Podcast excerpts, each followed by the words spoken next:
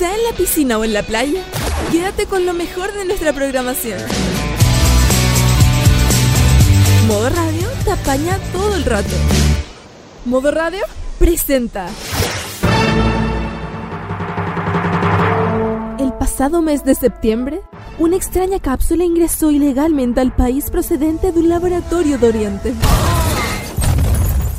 Todos aquellos que la consumieron presentaron extraños síntomas, entre los que se encuentran rasgado de ojos, piel amarillenta, lenguaje en un habla extraña y deseo por la música y las series animadas del país del sol naciente.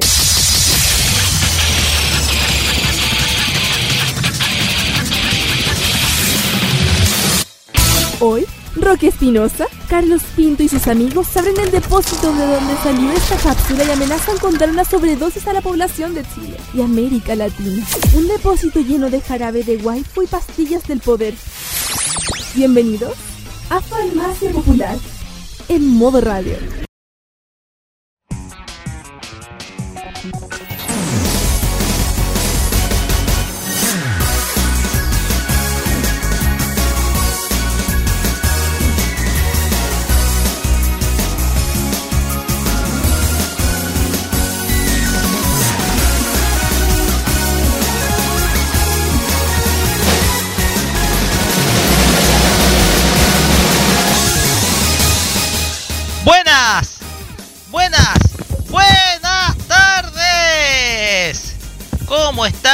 Amigos, amigas, fans, locos, frikis, otakus, fanáticas, waifus, fujochis, de todo el universo, de todo el universo anime? Bienvenidos al capítulo 4. Sí, el cuarto episodio de Farmacia Popular aquí en modo radio.cl. Les habla Roque Espinosa, su servidor, quien les va a acompañar junto con Carlos Pinto y Claudio Pérez desde las 18 hasta las 20. Así que, así que muchachos, van a recibir ya pronto su dosis semanal de cultura asiática aquí en modo radio.cl. Saludamos primero a nuestro, al primero de todos, a nuestro compañero y también, por qué no decirlo, amigo personal, Carlos Pinto de Goy. Carlos, muy buenas tardes. Buenas tardes, Roque, y buenas tardes a todos los modo oyentes que están escuchando modo radio.cl. Sí, estamos iniciando el cuarto capítulo de Farmacia Popular. Hoy día vamos a tener un programa quizás vamos a hacer un programa muy especial como lo que hicimos entre los últimos tres programas porque vamos a tener mucha entretención de la cultura friki para por así decirlo y, y la mejor música que vamos a detallar durante el transcurso del programa además que es un día súper especial no solamente para para nosotros y bueno ahí le vamos a detallar más más detalles eh, en unos instantes aquí en nuestro programa Así. Y, y bueno, eh, saben- ustedes saben qué, van a qué va a pasar después. Voy a estar Claudio, pero bueno, las cosas del destino de, de- em, vamos a decirlo bien claro, todavía está preparándose para lo que se viene más adelante con la reseña del K-pop que vamos a detallar en- más adelante. Ahora sí, Roque. Pero este programa va a iniciar con eh, un pequeño homenaje porque durante la semana está, ha estado de cumpleaños una destacada y muy querida youtuber nacional, muy cercana al universo friki, bastante, por qué no decirlo, creativa. eh, siempre, siempre activa, siempre haciendo cosas. No le gusta quedarse, eh, no, no le gusta quedarse así estática sin hacer nada. ¿Quieren saber quién es? Carlos, ¿queréis saber quién Mm. es? ¿Sí? Pues vas a tener que esperar hasta la próxima sección. Ya, por último vamos a los, a los titulares del programa. Lo que Vamos a sí los titulares de la- es que vamos a hablar de en es- vamos a hablar también de el tema de la semana que ha sido la película, el estreno de la película de la cinta Ghost in the Shell Vigilante. ¿Cuáles son las impresiones? ¿Qué les pareció? Yo todavía no la he visto. pero preliminarmente ya hay algunas opiniones. Esto lo vamos a hablar en el segundo bloque. Y Carlos, ¿qué vamos a tener después? Bueno, vamos a tener la noticia de la semana friki donde vamos a detallar durante un par de minutos las informaciones que, que, que giran alrededor del globo terráqueo friki con lo que es tema de anime, manga, videojuegos y mucho más. Y atento porque hay sorpresas que se vieron durante el transcurso de estos días. Así es. También vamos a tener la sección eh, K-Pop, la reseña K-Pop, con una muy, muy conocida artista. Así que esténse muy atentos con esta artista que a muchos les va a sonar muy, pero muy conocida. Por supuesto, vamos a tener el clásico de la semana, el anime clásico con una serie que también es muy conocida. ¿Por qué digo muy conocida? Porque es una animación que trata sobre flores. Ah, estoy, no estoy hablando de no estoy hablando de la lencería flores porque no soy pervertido como otro.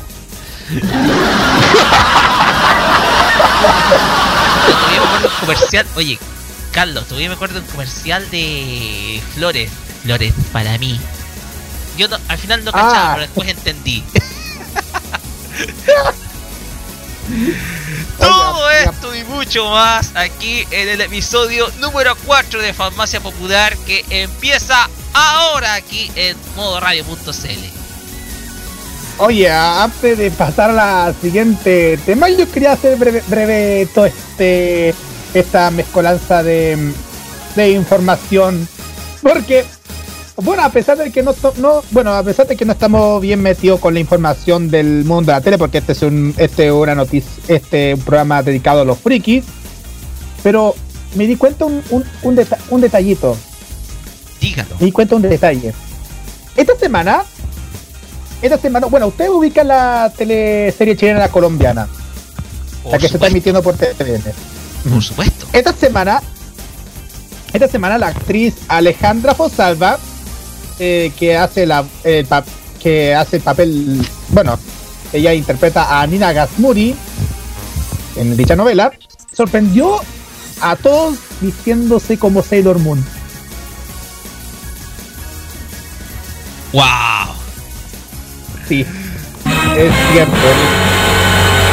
Ella se puso un cosplayer de Sailor Scout, en este caso Sailor Moon, y eso trajo la atención de todos los fanáticos de la serie y quizá también los fanáticos de la novela en particular. Ayer se emitió el episodio y, eh, y ahí decía que era por sorprender a su pareja menor que ella, que era Diego, que es interpretado por Jorge Arecha. Y aparece su padre Vicente Ría, que era interpretado por Remigio Remedy. No sé qué piensa eh, Roque. Oye, yo ayer vi las imágenes de, Alejandra Fosalva vestida de Sailor Moon y se veía bellísima. Bellísima. Bellísima. con, con razón, ahora la gente quiere, quiere tener mucho a ella ahora que la novela ya está haciendo trending topic y más encima la de buena sintonía. Está bien y eso, eso es positivo, para no estar pegado a la misma trama de siempre, de las mismas comedias, sobre todo de un canal innombrable.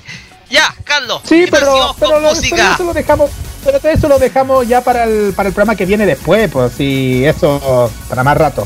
Ahora sí vamos con la música. Que ahora sí van, ahora sí van, ahora sí van los imbatibles. Ahora sí. Ahora sí, bando compatible.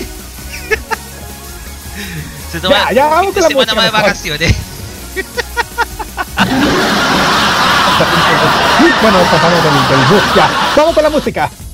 Vamos a ver, vamos con la música porque vamos a ir con el opening de una serie muy, digamos, si, si bien conocida, es de una franquicia muy conocida. Porque se trata de un personaje original de una compañía llamada Nitro Plus, una compañía diseñadora de software, etcétera, que decidió crear un personaje ficticio, una idol ficticia, algo para hacer como, competencia a Hatsune Miku, Hablamos de Supersónico.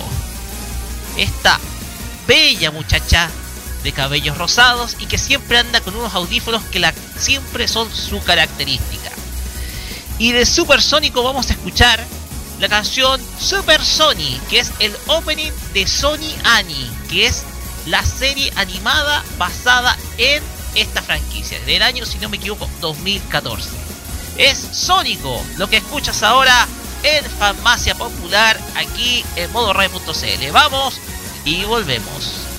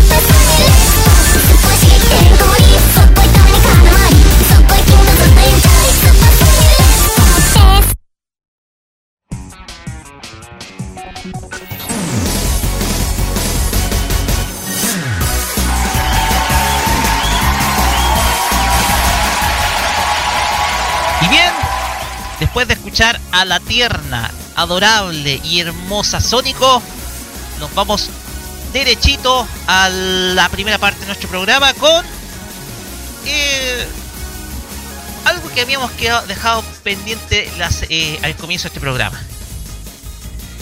Porque esta semana estuvo de cumpleaños una destacada youtuber nacional. Una youtuber muy querida amada, apreciada, venerada por un montón de niños. ¿Por qué no decir también cabros grandes? Iba a decir otra cuestión, pero no lo voy a decir si no va a salirme insultando.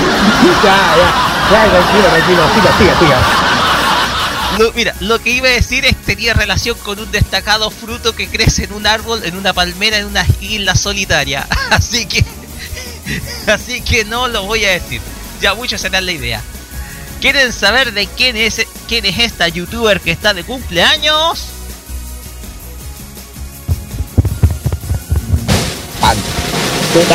Quién es, pero no voy a decir, así que lo deja que el rock habla. Pues bien, y voy a poner una rueda de tambores porque los tambores no son chicos de acá. ¿Quién está de cumpleaños? ¿Quién está de cumpleaños? ¿Quién está de cumpleaños hoy? Es nada más y nada menos que Pillo ACSDF. Pillo ACSDF. Así es. Una gran, pero gran Anisinger de nuestro país.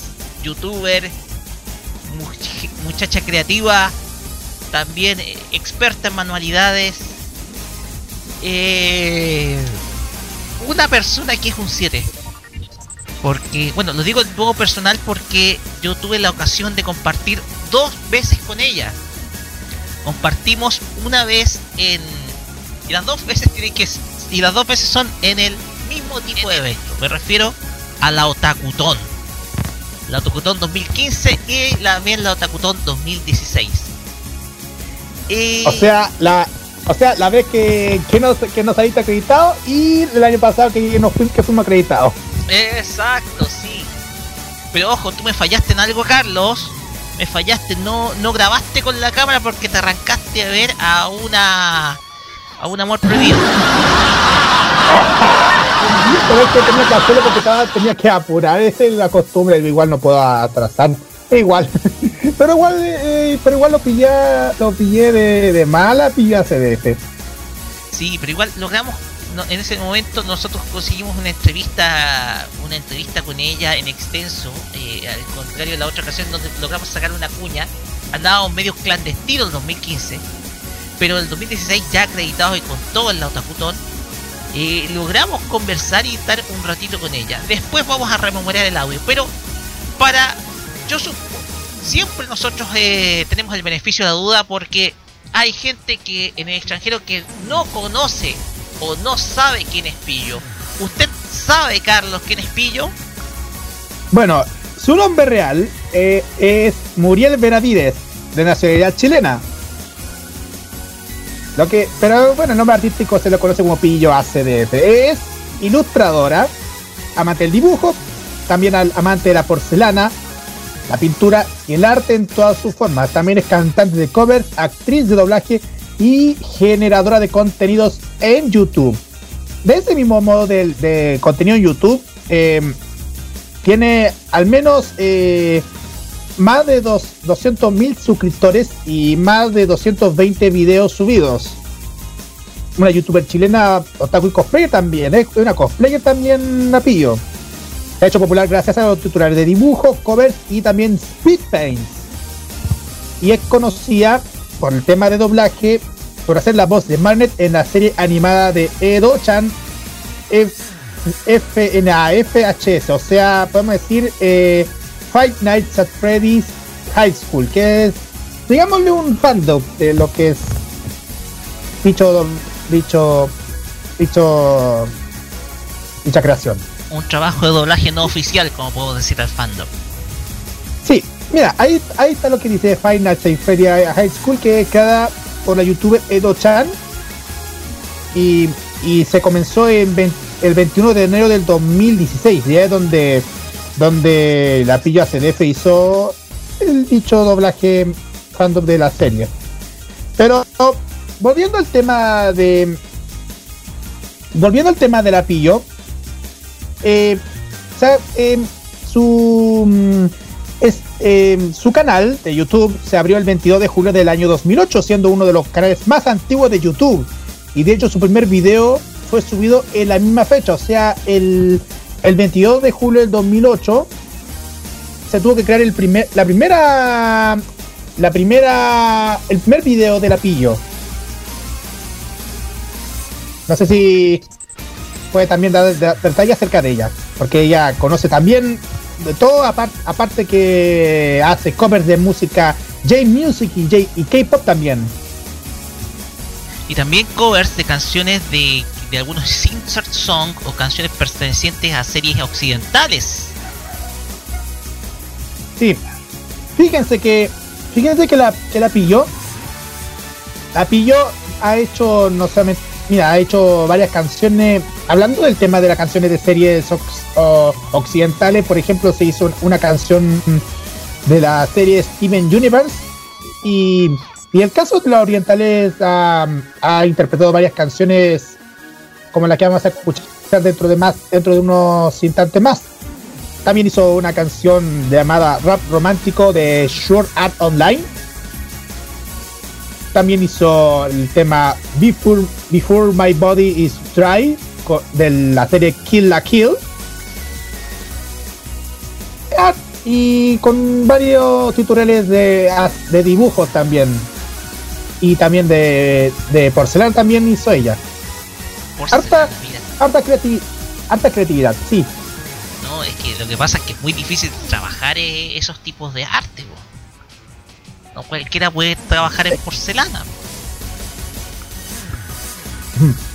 Sí, es que igual ella, ella la ha hecho, ella es una experta en el tema de del tema de la porcelana. Yo conozco a muchas personas que, hacen esas manualidades, pero lo que hace Pío lo hace bastante bien. Bueno, eh, ahí estoy de a poco viendo todos los videos y, igual la creatividad siempre la hace para para que la gente se, se entretenga. Claro, claro, de hecho, eh, además que comprar sus comprar sus comprar sus trabajos no es caro. Algunos de sus dibujos los vende como a mil pesos, más o menos para tener como un recuerdito, eh, un recuerdito de ella.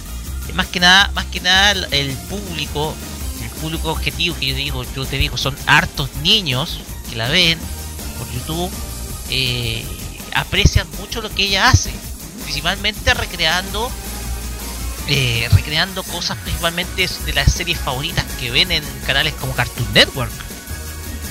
Tú hablaste de Steven Universe, ah. también está Hora de Aventura. Mira, hablando del tema de, los primeros videos de la Pillo, aparece un... Eh, bueno, pueden encontrarlo en el sitio de youtube.com barra pillo ACDF se encuentra el primer video que se publicó ella, que es su participación en la Fuyu Yasumi del 2008, eh, haciendo un cosplay de la serie Lovely Complex. Y, y también otro detalle que también podemos detallar de la de los primeros videos de la Pillo es, es el, los fandoms de, de Lucky Star que, que, incluyen el primer capítulo de la serie Lucky Star y también el llamado Lucky Channel que aparece dentro de la serie. Wow. Igual es una igual hace sí. Es un un, un sí, dime. Carlos, ¿qué, qué, ¿cuál fue la fecha de su primer video? El primer video de la pillo que es el cosplay de Lovely Complex 22 de julio del 2008 en la Fuyu Yasumi. Cáchate, en esa época no había ni la no existía ni la más mínima idea de lo que era ser youtuber en ese momento. Lo único que se podía ver en, en, YouTube en ese momento eran virales, videos que podían ser eh, referentes, algunos virales, o algunos trabajos de televisión ficticia por ahí, pero... no me pasado. Es que tengo que decirlo porque yo en ese entonces ahí me encontré con algunos videos de televisión ficticia. Yo lo digo en el sentido de que eh, habían intros y retransmisiones, el intro con el, eh, con el himno nacional, eh, una carta de ajuste donde se da el pitito, después aparecía una voz como de Carlos Pinto Godoy dando a conocer la, el, la, la programación del día Y eh, eso es nomás. Algunos otros canales de televisión. Se me cae, el carnet. Saludos a los chiquillos, Jaime, a Roberto y a Reinaldo y los demás. A los que cooperaron con SCT, SCT TV, que era el proyecto de parecida a Carlos Pinto. Pero me acordé de otro. Pero fíjate, pero volviendo Pero, al tema. volvi- pero volviendo al tema, Pero volviendo al tema, eh, en ese momento no, no existía ni la más mínima idea de lo que era ser youtuber, lo que era mostrar, a crear un canal, un canal propio a través de YouTube en donde se mostraba lo- el trabajo que se hacía, el trabajo vocal, trabajo artístico, trabajo manual. ¿Cachai? No existía ese concepto, por lo tanto podemos decir que Pillo en ese momento, tres años después de que YouTube viera la luz, porque vi- vio la luz en 2005, podemos hablar de ella como casi una pionera dentro de ese género. No sé, con el perdón de algunos que, que no conozco, yo no soy entendido youtuber, pero podríamos tratar a Pillo como una pionera en ese ámbito. Exactamente. Igual, eh, igual yo creo que, que el- todo el eh, esfuerzo que ha hecho ella, mm, tanto en, en lo que es cosplayer y posteriormente en la música y también en las manualidades, lo convierte como una de las favoritas de, lo, de, de la gente ñoña y de los frikis. Y más encima, eh, la gente mm, le está pidiendo mm, el- cuando puede asistir en algún evento otaku. Pueden comentar acerca de, tu- los regalos, de hartas cosas. O sea, es como, como mezclar a los tutoriales de la, de la otra chica que hace también tipo de manualidades. Claro, oye, estoy viendo un poquito el video que tú me mandaste, el primero de todo, y es como un, eh, para explicarle a nuestros oyentes, es como una especie de, de puesta en escena en un escena, en una puesta en escena en un escenario donde ella aparece haciendo cosplay. Que es como tradicionalmente lo primero que uno en ese entonces se le ocurría subir cuando uno tenía cuenta en YouTube. Ujú. Así que era lo tradicional. Y mira cómo fue evolucionando, ¿cachai? O sea, maravilloso. Maravilloso. Oye, Carlos, ¿cuántos años cumple nuestra nuestra pillo, po? Mm, a ver, a ver, a ver. pillo, No, te- porque es de, porque no. es de nosotros, No. es chilena, es de, no- es de todos nosotros. no tenemos la información de cuántos años cumple. No hay información de cuántos años cumple. Uh, un dato, Ay, un dato de reserva.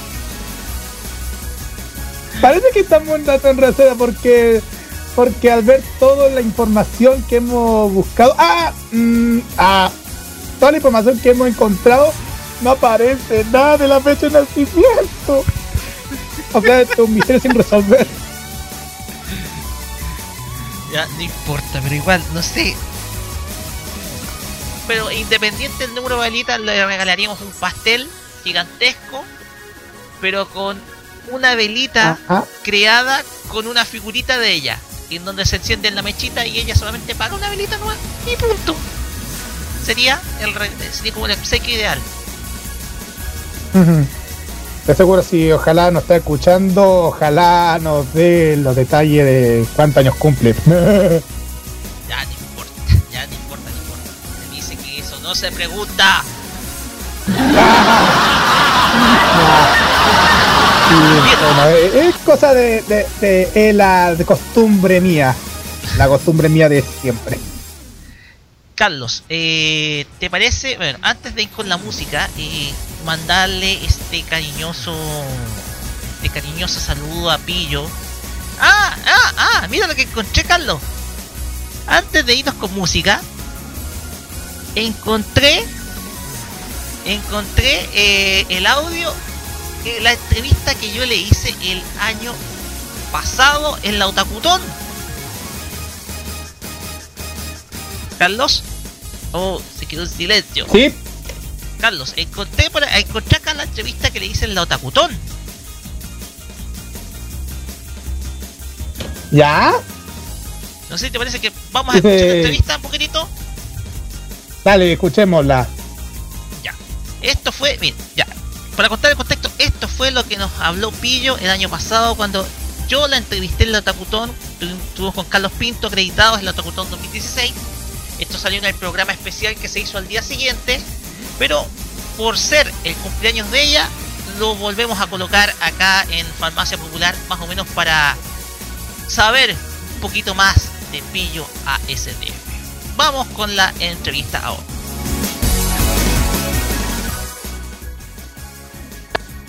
Ahora sí. Estamos acá con Pillo ACDF, quien se acaba de presentar hace pocos momentos atrás en, el escenario principal de Otacutón. Eh, no sé, ¿qué, piensas tú de esta recepción que tuviste? tus fans, cómo te estuvieron siguiendo hasta hace poquito. Para nosotros que estamos en la Abrazotón, que es el programa que estamos haciendo desde Modo Radio y Arriba FM, ¿ya? que ellos están eh, desde el Teatro Teletón. Nosotros estamos como responsables. Ah, ¿Qué piensas de esta recepción? ¿Cómo, ¿Cómo te sentiste de escenario hoy día? No, increíble. Hace mucho que no me presentaba en Santiago y desde la última vez que me presenté como que han pasado muchas cosas y ha crecido mucho el canal o, las páginas, redes sociales, entonces ver ahora que había tanta gente con tanto cariño, tenían este regalito, entonces de verdad fue increíble la sensación que se sintió, estoy muy muy feliz. El año pasado, me acuerdo que tú estuviste en la Tocautón el año pasado, eh, no era mucha la gente que pasaba por tu stand, que era pequeñito. Claro, no, en realidad se pasó harta gente. Solo que ahora, claro, sí, la, comparación es, mucho más brígida. Es que yo creo que pasaron muchas cosas. Estuviste nominada para los Coca-Cola Awards, eh, una nominación que te ganaste, la ganaste. Tú tienes un, tienes un fandom que, bueno, digámoslo, un fandom que es grande, que he demostrado hoy día. ¿Qué piensas de ello y qué piensas también del gesto, dos obsequios en el escenario? No, lo que te decía antes, pues de verdad es súper emocionante y ver cómo la gente era tan participativa también, que se sabía algunos covers, eso para mí ya era así como eh, de otro mundo, porque es muy raro, como que canten más tu cover que, la versión original de la canción, para mí fue muy loco. Entonces, no, Lo que pasa es que yo también igual soy fan bastante de las series del último tiempo, ¿ya? Así que, varias de esas canciones yo las coreé. Pero más o menos, ¿qué es lo que tienes planeado para más adelante? ¿Cómo va a enfrentar el 2017? Eh, seguir, seguir con esto, tratar de trabajar más en mi marca como ilustradora. Ese es como mi objetivo principal. Y complementarlo con complementarlo por supuesto y con los eventos y con el canal. Porque ahí tengo que ponerme harto las pilas con el canal. En eso estoy ahora subiendo videos seguidos, con más contenido, que a la gente le gusta. Sí, es importante hacerte esta pregunta porque cómo es afrontar el éxito ahora con un canal que es bastante concurrido, con un cariño que está demostrado de un público que, te, que se nota que te quiere. ¿Cómo tú sientes eso? ¿Cuál es tu emoción? ¿Cómo es el vivirlo así en el, en el escenario? ¿Cómo se siente así? Como, ¿Qué energía recibe? No, súper positiva. De hecho, yo estoy muy agradecida por eso, porque la, gente que sigue mi trabajo en general es súper positiva. Y o son niñitos, niñitas que están aprendiendo, que eh, me dicen, no, muchas gracias porque con tu video aprendí a dibujar o estoy empezando a dibujar. Entonces, son cosas que motivan mucho para seguir haciendo lo que uno hace. Y no, muy feliz. Mira, me alegro mucho de tu éxito y antes ya de terminar, porque yo creo que igual va a seguir llegando gente, eh, me gustaría que les enviaras un gran saludo, enviaras un gran saludo a la gente de Modo Radio, que estamos ahora sí acreditados 100%. El año pasado estuvimos medio clandestino. Ah, Estuve medio clandestino, pero ahora estoy acompañado de Carlos, mi fotógrafo, pero él se llama Carlos Pinto y como el animador desaparece. Exacto. Quiero que nos mandes un saludo a Modo Radio y Arriba FM. Bueno, un saludo gigante a toda la gente que escucha Modo Radio, a los que hacen los programas y desearles todo lo mejor también, que les sigan, los sigan acreditando en varios eventos y eh, bueno eso, porque les vaya súper bien. Gracias Pillo y ojalá en algún momento podamos tenerte en la entrevista imbatible, nuestro estelar de modo radio que son los imbatibles. Ojalá podamos tenerte. Sí, yo feliz. Perfecto. Muchas gracias Pillo. Gracias a ustedes, que les vaya súper bien.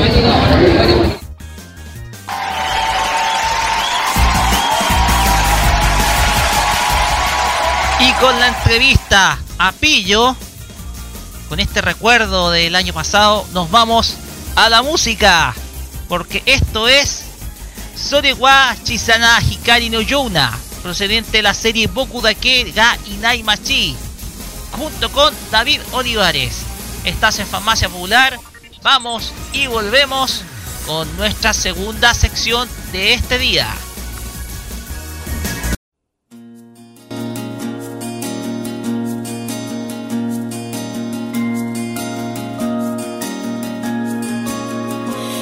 solo yo.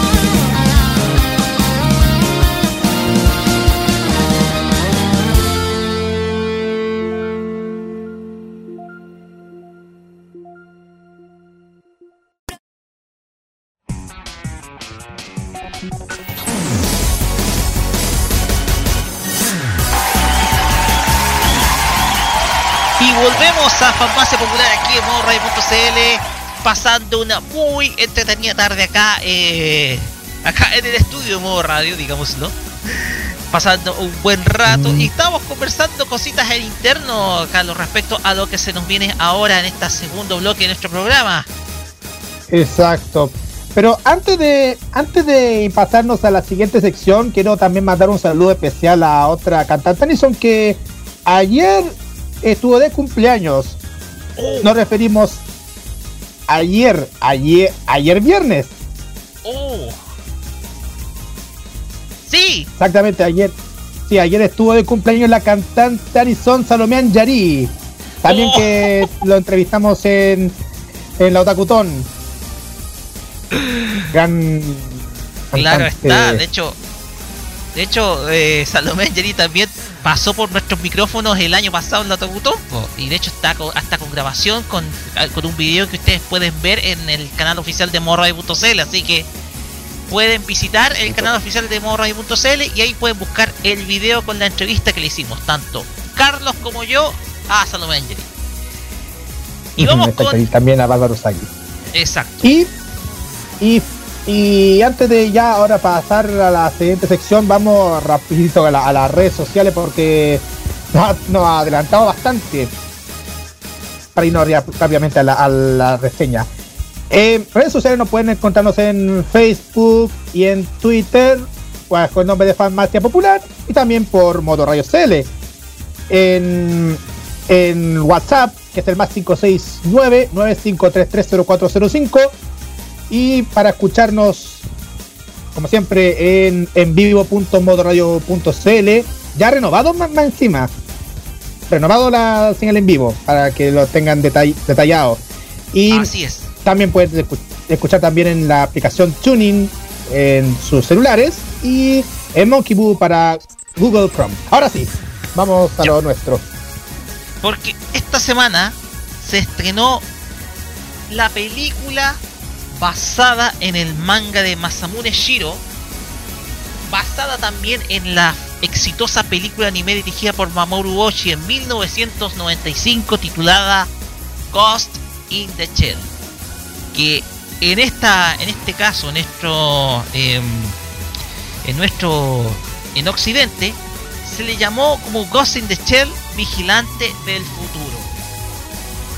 Una versión hecha en los Estados Unidos de esta obra que ya hemos señalado sus autores y la clásica película del 95 y que contó con la actuación de Scarlett Johansson en el papel protagónico como la mayor Mira Killian, como se hace titular eh, aquí en Occidente la mayor Motoko Kusanagi, quien es originalmente el papel principal dentro de la historia.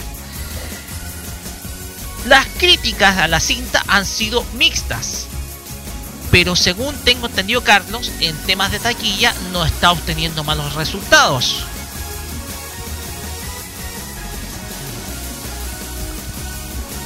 Exacto, no ha tenido malos resultados y sobre todo en Estados Unidos porque, porque ah, vamos a ser sinceros, eh, Ghost in the Shell eh, en Estados Unidos eh, está en la tercera posición de las taquillas en Estados Unidos. Está em, que recaudó 19 millones de dólares en el fin de semana anterior, o sea, el fin de semana de la semana de la semana pasada.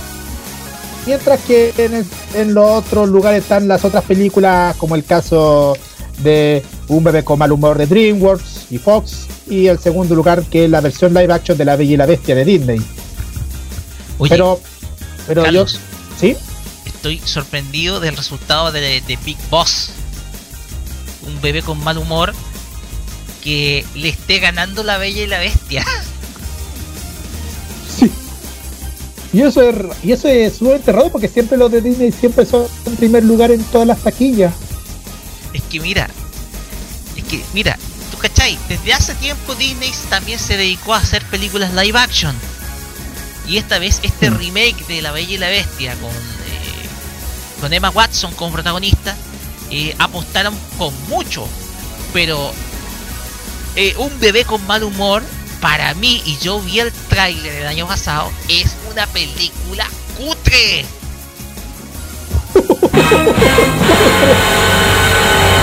Así es, O sea- encontré cutrísima. Y que esté ganando es porque los cabros chicos en Estados Unidos están eh, en otra. Están con otra etapa, nueva generación, y la gente quiere disfrutar de, películas media para que le lave el cerebro con tonteras, sin ofender.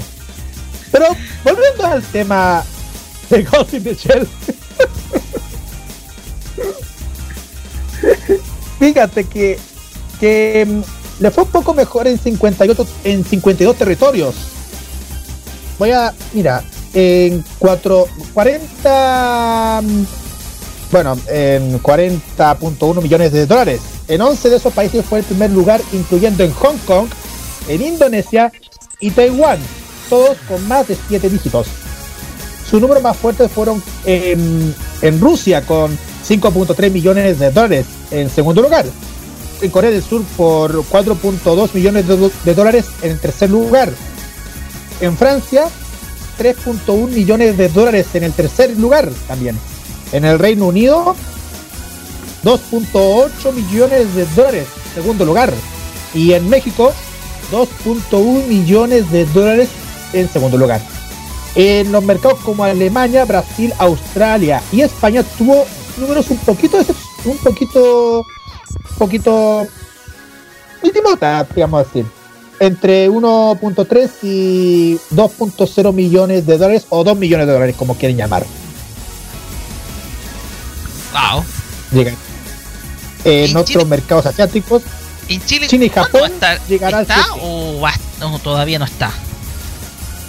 eh, eh, por ahora no hay, no hay información de la taquilla en Chile, pero pero fíjate que como te da- estaba diciendo, en, en otros mercados asiáticos importantes, en, como China y Japón, llegará el llegará el 7, llegará creo que ya llegó, eh, ya ya está, ya llegó la película en, en China y Japón, la película de Ghost in the Shell. Tenemos entendido. Ah, ya. Ya. Más que nada para El poder ver. Está súper siendo súper promocionada, por lo menos los canales de Fox. Por lo menos en el canal de Ujú. Fox eh, Sports, cuando a veces pasan los, los comerciales de películas, etcétera, y está súper ultra promocionada.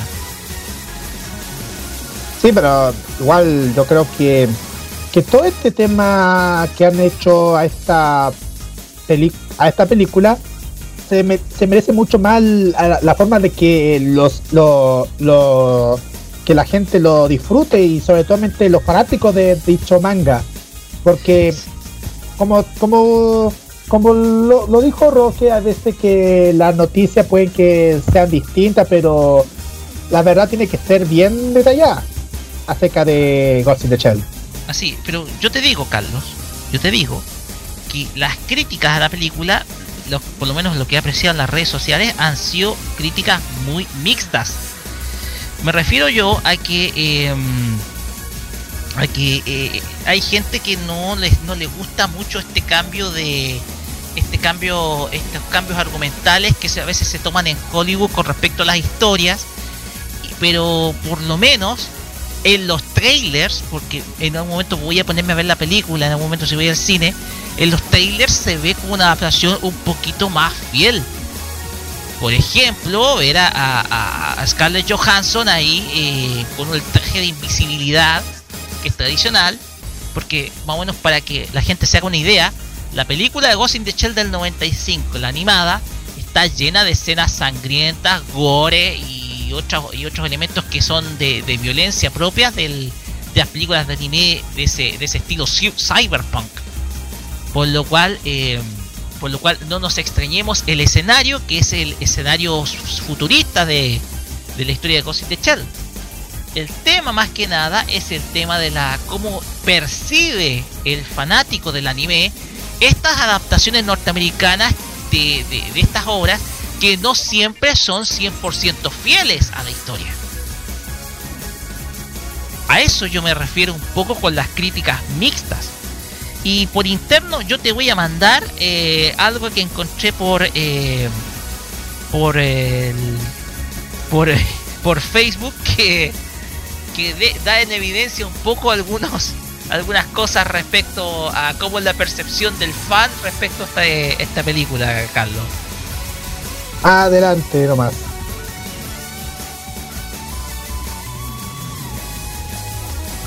Pero, bien. A ver, mira, yo acá, te- acá la encontré, acá tengo la imagen. Vamos a poner un Dale. poquito de apreciación, ah, la apreciación de, vamos a poner un poquito la apreciación respecto a lo que consta esta, esta imagen que encontré súper divertida. De hecho, lo voy a compartir en el, en el chat interno de nuestro de Farmacia Popular. Y mira, dice, aparece en un bar están Ryuk, está también eh, el Like Yagami, también está Katara, está también eh, está también este personaje de, de Meteoro y ahí eh, también aparece también aparece Ang de Avatar, la leyenda de Ang. Y detrás de Ang aparece Goku preguntando a Motoko Kusanagi, Hollywood arruinó tu película también. En la parte de arriba que dice Jesús, dame otra copa. Y ojo que ese Jesús que aparece ahí es por el- la película La Última Tentación de Cristo de Mel Gibson. Exacto. Y aparece, aparece ahí Jesús atendiendo del bar, claro. Pues Ay, bien. ¿qué, qué forma, qué forma de hacer e- ese tipo de tonteras? Solamente porque están criticando si uno tiene que ir a- al cine a, disfrutar, no es por no es por decir que estamos viendo una película así y ves y al final criticas al tiro. Primero te, te recomiendo a la persona que- a la gente que están escuchando el programa vayan al cine, vean esta película y después comentan cómo les pareció. Igual no entiendo por qué las críticas empiezan a meter crítica a una película que más encima está en tercer lugar de aquí en Estados Unidos. Es por el trauma de. Dragon Ball Evolution y por el- la adaptación de Night Shyamalan a de eh, El último maestro del aire. Adaptaciones que fueron eh, Fueron eh, pulgar abajo tanto para la crítica como para el público. ¿cachai? Hay ese estigma de, y sobre todo de Dragon Ball Evolution, que a nadie le gustó el cambio de la historia, fue radical, a pesar que tuvo las voces originales de doblaje. Pero como te digo, eh, está eh, hay un trauma de parte del fan de la animación japonesa respecto a estas adaptaciones hechas en Hollywood.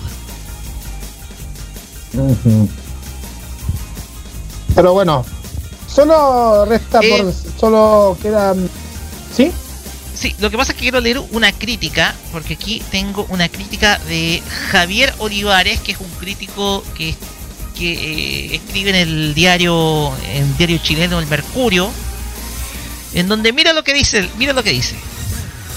Ghost in the Shell, Vigilante del Futuro, una adaptación floja en manos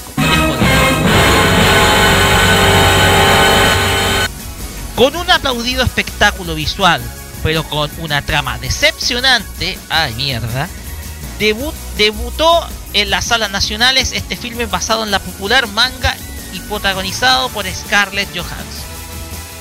Hollywood es una cancha de juego muy incierta. La gran industria del cine estadounidense se arriesga constantemente con adaptaciones de distintas áreas. Sin embargo, un ámbito en el que a título personal tiene más desaciertos es retratar el mundo oriental en la pantalla grande. A pesar de no ser un fracaso, esto sucede en la nueva versión de acción real del manga Ghost in the Shell a cargo de los estudios Paramount Pictures. El film del director Rupert Sanders, quien también hizo Blancanieves y El Cazador, se basa en este relato de ciencia ficción definido como cyberpunk, creado por Masamune Chiru a finales de la década de los 80.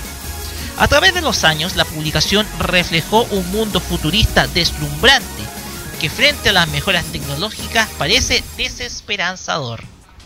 Sin embargo, Ghost in the Shell, Vigilante del Futuro, es una versión simplista de la historieta japonesa, retomando la historia central de la mayor, Scarlett Johansson, la cinta en un futuro en donde las mejoras humanas gracias a la tecnología están a merced de la mayoría. Así conocemos a Mira Killian, que vendría siendo el personaje de Motoko Kusanagi en la versión oriental. Una cyborg, mitad humana y mitad robot, a quien tras un supuesto atentado terrorista solo pudieron salvarle el cerebro. Más o menos un poquito para enmarcar la historia que es por todos conocida. ¿Ya? Por aquellos que, como yo, vimos la película del Ujú. 95, que hay escenas que son eh, un poquito fieles. Ghost in the Shell, voy a leer el último párrafo para no tener que hacer spoiler. Ghost in the Shell, vigilante del futuro, claro está, sí es un espectáculo visual recomendable, sobre todo su versión en 3D, o sea, recomienda que nosotros veamos la versión en 3D. Pero con este Ah. descomunal cuerpo tecnológico, le faltó claramente ahondar en su misterioso y profundo Ghost alma. Más o menos esa es la crítica de este columnista eh, Javier Olivares de El Mercurio, de Emol, emol.com.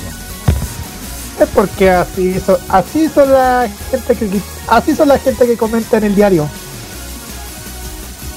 Efectivamente, Así- de hecho, eh, pero si tú ves la crítica no es tan negativa a la película. De hecho, eh, uno puede mirar los trailers cuando uno puede y, y los efectos especiales son deslumbrantes, son son eh, increíbles a la vista de a la vista de un de un espectador. Sobre todo algunas escenas que tienen que ver con el cuerpo de el Mercurio es el Mercurio, claro está Carlos. pero hay escenas que son eh, deslumbrantes a la vista del espectador que pueden incluso hasta impactar ya pero yo siento que le falta esa esencia a la película en cierto sentido cuando se vio la primera la primera eh, la primera cinta de anime de Mamoru Oshii que hay unos grados de violencia enorme hablamos de un futuro que es eh, que es un futuro que lo hemos visto en varias obras como por ejemplo Akira como por ejemplo la serie eh, Bubblegum Crisis Tokyo 2040, en donde se ve un futuro de eh, cómo se transforma una sociedad capitalista en el mundo, en donde los gobiernos son débiles y donde se maneja la clase política, con eh, coimas, corrupción, etcétera. Y las corporaciones se hacen cargo de elementos que pueden parecer ruti- rutinarios, por ejemplo, la reconstrucción de una ciudad. Pero detrás de eso hay un movimiento que busca ganar poder en todo un país y después en posteri- posteriormente en todo un mundo. Más o menos esas son las temáticas que rescata el cyberpunk, que se ven en películas como las que yo mencioné, o series de anime que también hago mención. Mm, sí, yo creo.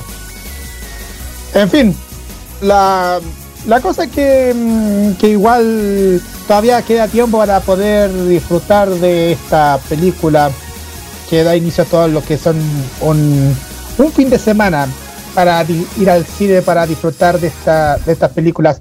Y Ghost in the Shell es un es la película que ustedes pueden disfrutarla en los cines del país que ya todavía sigue en exhibición. Así Así que es. nada más pues, a, a ir al ir al vayan al cine, disfrutan de dicha película y después comenten acerca de que si les gustó o no les gustó, pero la cosa es que, que está en tercer lugar y un tercer lugar no es tanto. Eso, Hay que darle, hay que darle la oportunidad a Cal. Ok. sí, Vamos con música. ya. Vamos. Porque este es un opening de una serie que ha dado mucho que hablar esta estas dos temporadas ya. Porque es temporada. eh, temporada. eh, a ver, la pasada es temporada invierno. Sí. Temporada invierno y ahora temporada primavera. Porque se alargó hasta 24 episodios. Hablamos de Little Witch Academia, la serie de las brujitas. Y escucharemos el opening de esta serie, titulado Shiny Ray, a la voz de Yurika, aquí en... Oh, mira, casi me enreo, Caldo. Iba a decir primero los... Iba, iba a decir primero modo clásico, después los imbatibles Gold. iba a decir eso. No. Farmacia popular. Estamos en Farmacia Popular aquí en modoradio.cl. Vamos y volvemos.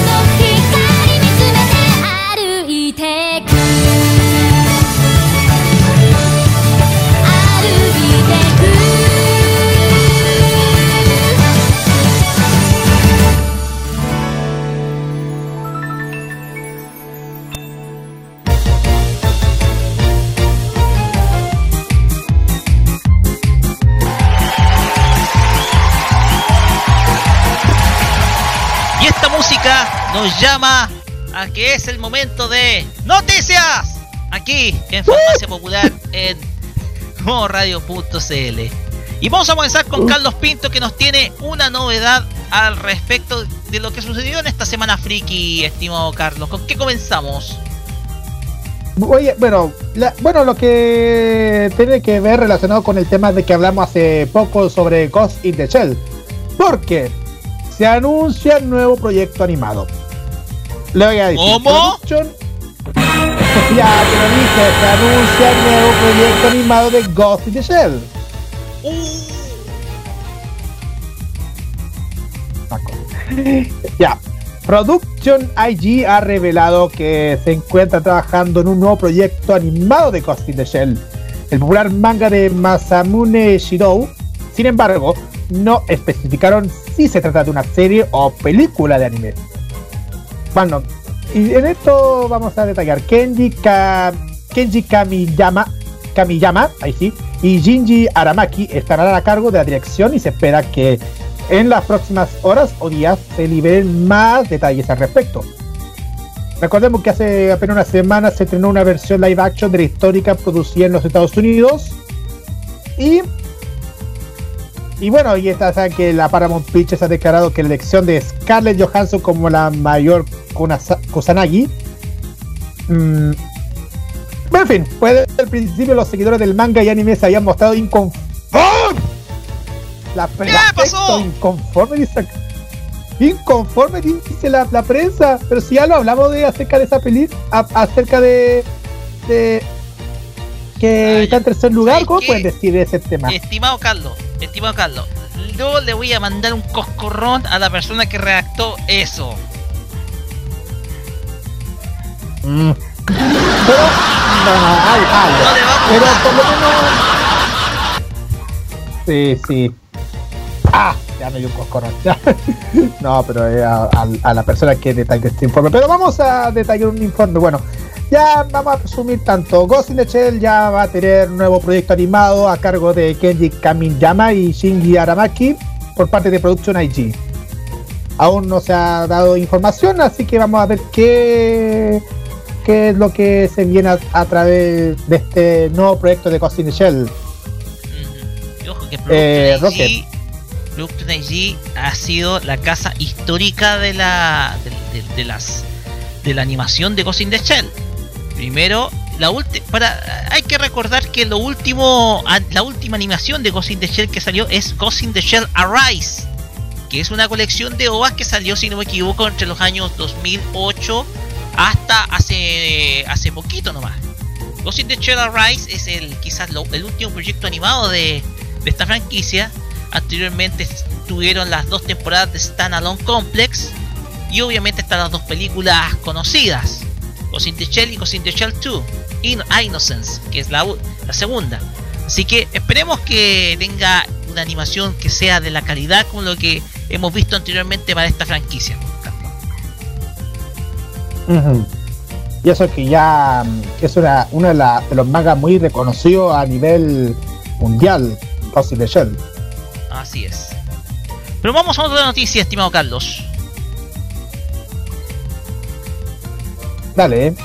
Ya, porque se reveló un segundo tráiler para el live action de Full Metal Alchemist. Warner Bros. Japan ha liberado el segundo tráiler del live action de Full Metal Alchemist, el cual tiene planeado su estreno para el día 1 de diciembre del presente año. La película será protagonizada por Ryosuke Yamada, quien es miembro del grupo de J-pop Hate Say Jump. Está siendo rodada en Italia y será una nueva adaptación del manga del mismo nombre de la autora Hiromu Arakawa. La historia es por todos ya conocida. Tras perder a su madre, los hermanos Edward y Alphonse Elric tratarán de regresar a la vida utilizando la alquimia. Pero todo el experimento sale mal. Edward pierde su brazo derecho y su pierna izquierda, mientras que Alphonse pierde todo su cuerpo, solamente quedando su alma insertada en una armadura. Tras aquel evento se pondrán como objetivo recuperar sus cuerpos. Para ello tendrán que convertirse en alquimistas estatales y buscar la piedra filosofal, que es la historia que todos conocemos eh, en ambas series, tanto en Full Metal Alchemist como en Full Metal Alchemist Brotherhood. Oye, igual. Igual. ¿Cómo pueden hacer que esta película.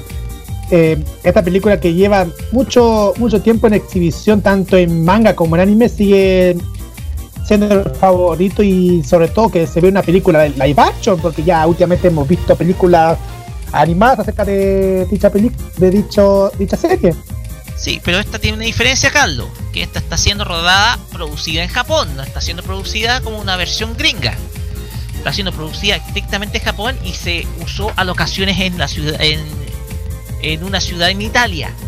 Por lo tanto, eh, hay una clara diferencia con respecto a lo que nosotros todos conocemos respecto a las producciones norteamericanas y las producciones eh, japonesas de, lo- de estos tipos de, este tipo de franquicias basadas en manga. Eh, hay claras excepciones, hay, hay adaptaciones al live action que fueron muy buenas, pero hay otras que fueron un desastre, como por ejemplo el desastre de los titanes, el cual fue sencillamente un fiasco. Así que, de todas maneras, eh, démosle la oportunidad a Full Metal Alchemist nomás. Démosle la oportunidad y ojalá que nos entregue una muy buena historia y ojalá lo más ajustada a, la- a lo que todos conocemos. Una historia que tiene bastante drama, humor y un montón de cosas, ¿cachai? Así que, démosle la chance a Full Metal Alchemist.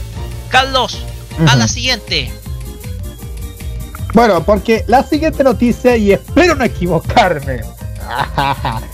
Eh, la siguiente noticia tiene que ver con también de anime, pero tiene que ser con el tema de televisión por cable, porque el canal chileno, etcétera, pretende arrasar con todo durante este año. Y hace, hace el día de, de ayer, ayer acaba de anunciar el estreno de Inuyasha Kanketsu Gen, el acto final por su pantalla.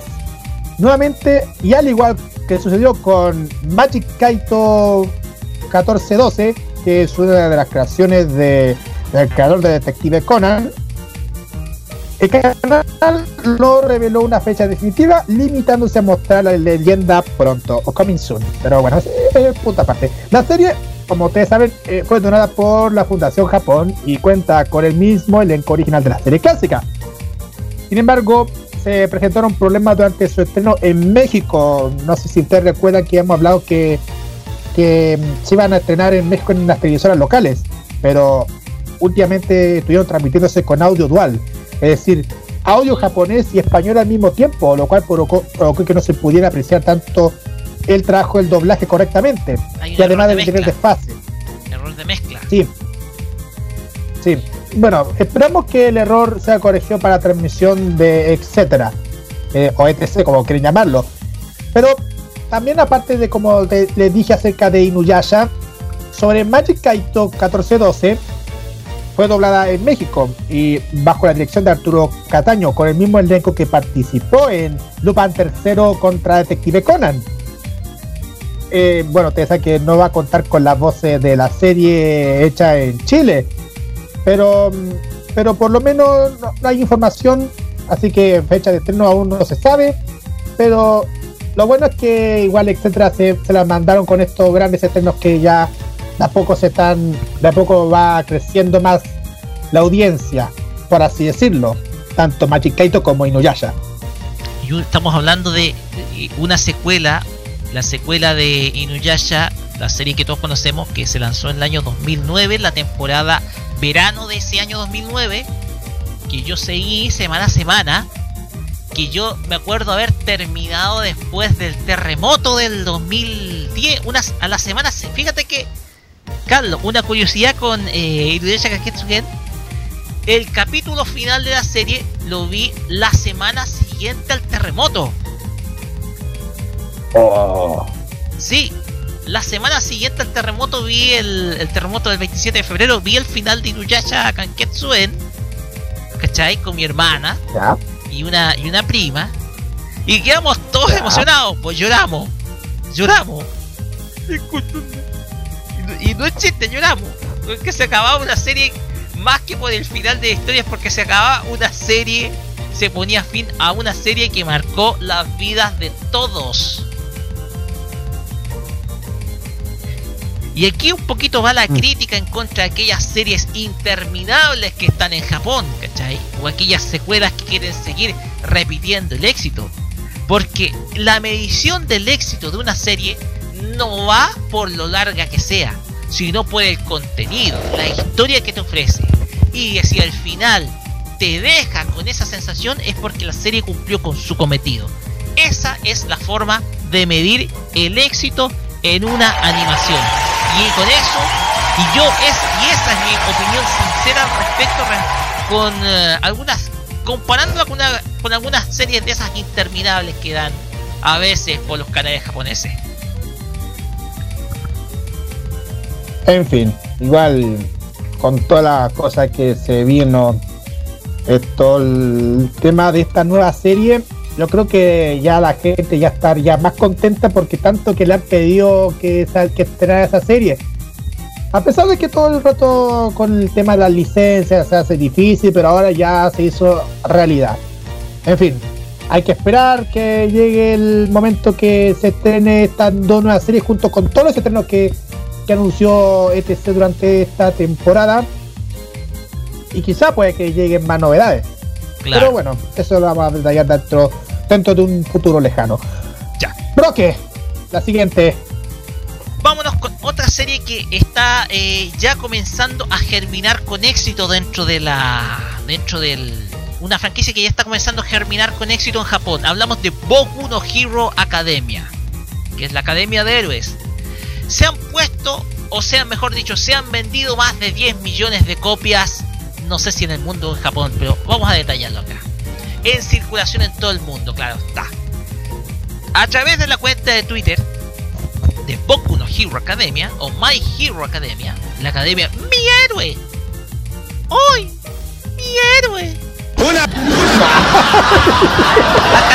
Mi Héroe. A través de su cuenta de Twitter de Boku no Hero Academia, se anunció que la obra de Kouhei Horikoshi cuenta con 10 millones de copias en circulación en todo el mundo. La popularidad progresiva del manga es claro reflejo de la excelente acogida que ha tenido el anime de la serie, cuya segunda temporada ha sido estrenada recientemente en Jap- en Japón y que va a tener 25 episodios producidos por Studio Bones. O sea, va a ser una serie un poquito más larga que la el doble de capítulos que la temporada del año pasado, lo que habla del éxito que está teniendo esta franquicia en Japón y creo que en su primer episodio debutó muy bien. Debutó muy bien en Japón, ubicándose décima de las series más vistas. Ah, igual, con 25 capítulos, mm, con un nuevo arco, se parece que ya la gente sigue gustando dicha, dicha serie. Ya enganchó, digámoslo, ya enganchó con el, ya enganchó con la historia de, ya enganchó con esta historia que eh, eh, de todas maneras, eh, bueno, me voy a dar el momento de verla, ya.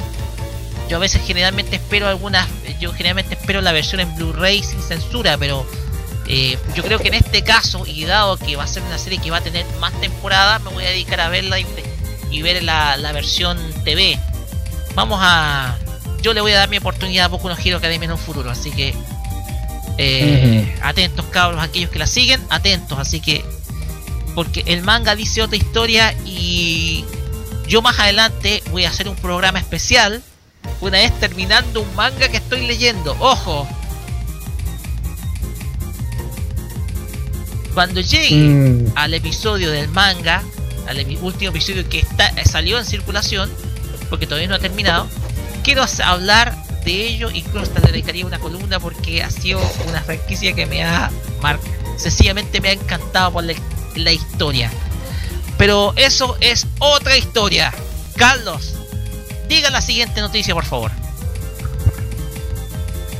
eh, bueno, la siguiente noticia tiene que ver con Short Art Online.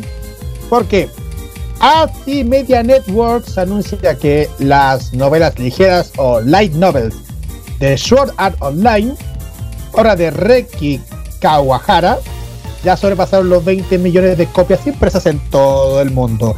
El primer volumen llegó a las estanterías el año 2009 y vendió un millón de ejemplares. De este total, 13 millones se comercializaron en Japón y el resto en Estados Unidos, en el Reino Unido, China, Corea, Tailandia, Francia y Rusia. Uf, 20 millones de copias. Y ojo que la Para están una- leyendo en varios países.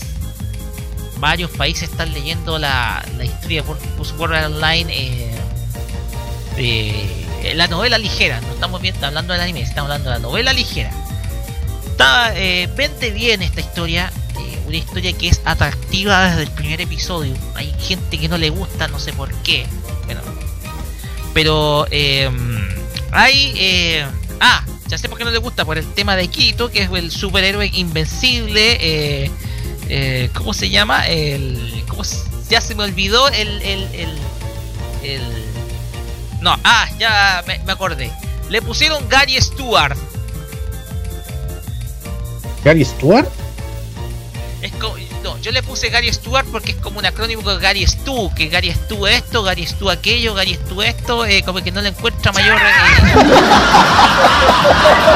Pero yo le puse Gary Stewart, no, eh, es para que se escuche lindo, más un poquito para vacilar a los críticos. Pero date cuenta, la historia es atractiva, te muestra, por ejemplo, un mundo como la tecnología, como la realidad virtual puede cambiar las vidas de la de las personas, ¿cachai? O sea, es un es una historia atrayente, por eso el, el éxito de SAO, de Sword Art Online. Ya, vámonos con la siguiente película, siguiente película. la siguiente película que vamos a hablar. no, Lo que pasa es que la, No, la no, es- tiene que ver con una película. Esto no es cine de culto. no es cine de culto, claro está. No es cine de culto por radio, no.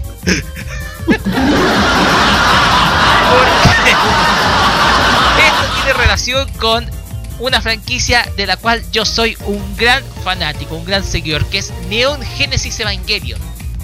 Y es que el estudio Kara, que es el estudio fundado por... eh, eh,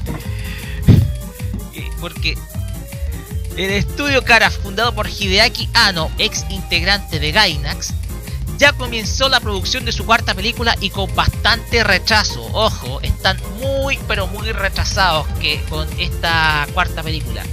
A, a partir de su cuenta de Twitter, hoy me puse a locutear como el citado el locutor.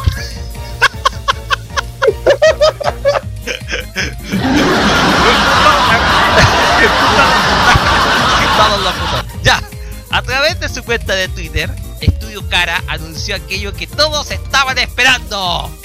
La producción de la cuarta y última película de la Tetra Pack o tetralogía de Neo de Rebuild of Evangelion. No es Neon Genesis Evangelion. Hay que corregirlo aquí del, del autor porque esto es Rebuild of Evangelion. Porque Neon Genesis Evangelion es, hace referencia a la serie.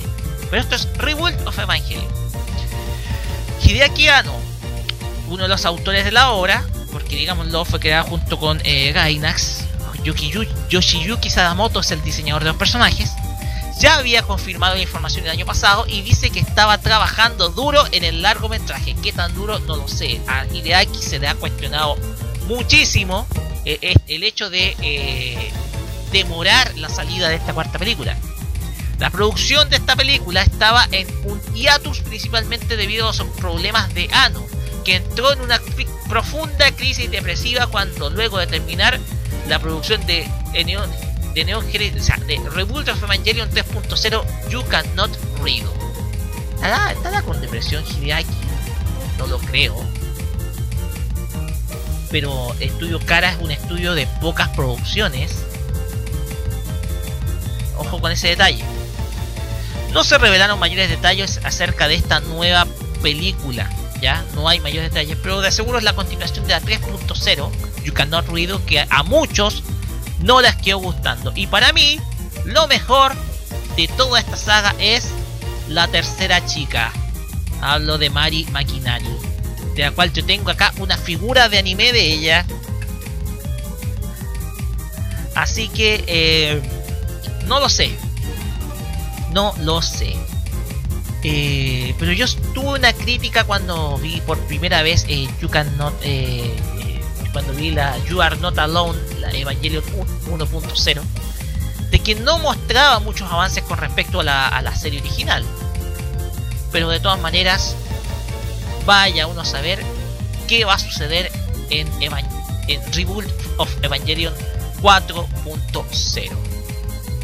Carlos, eh, si es que está por ahí, si no se me perdió.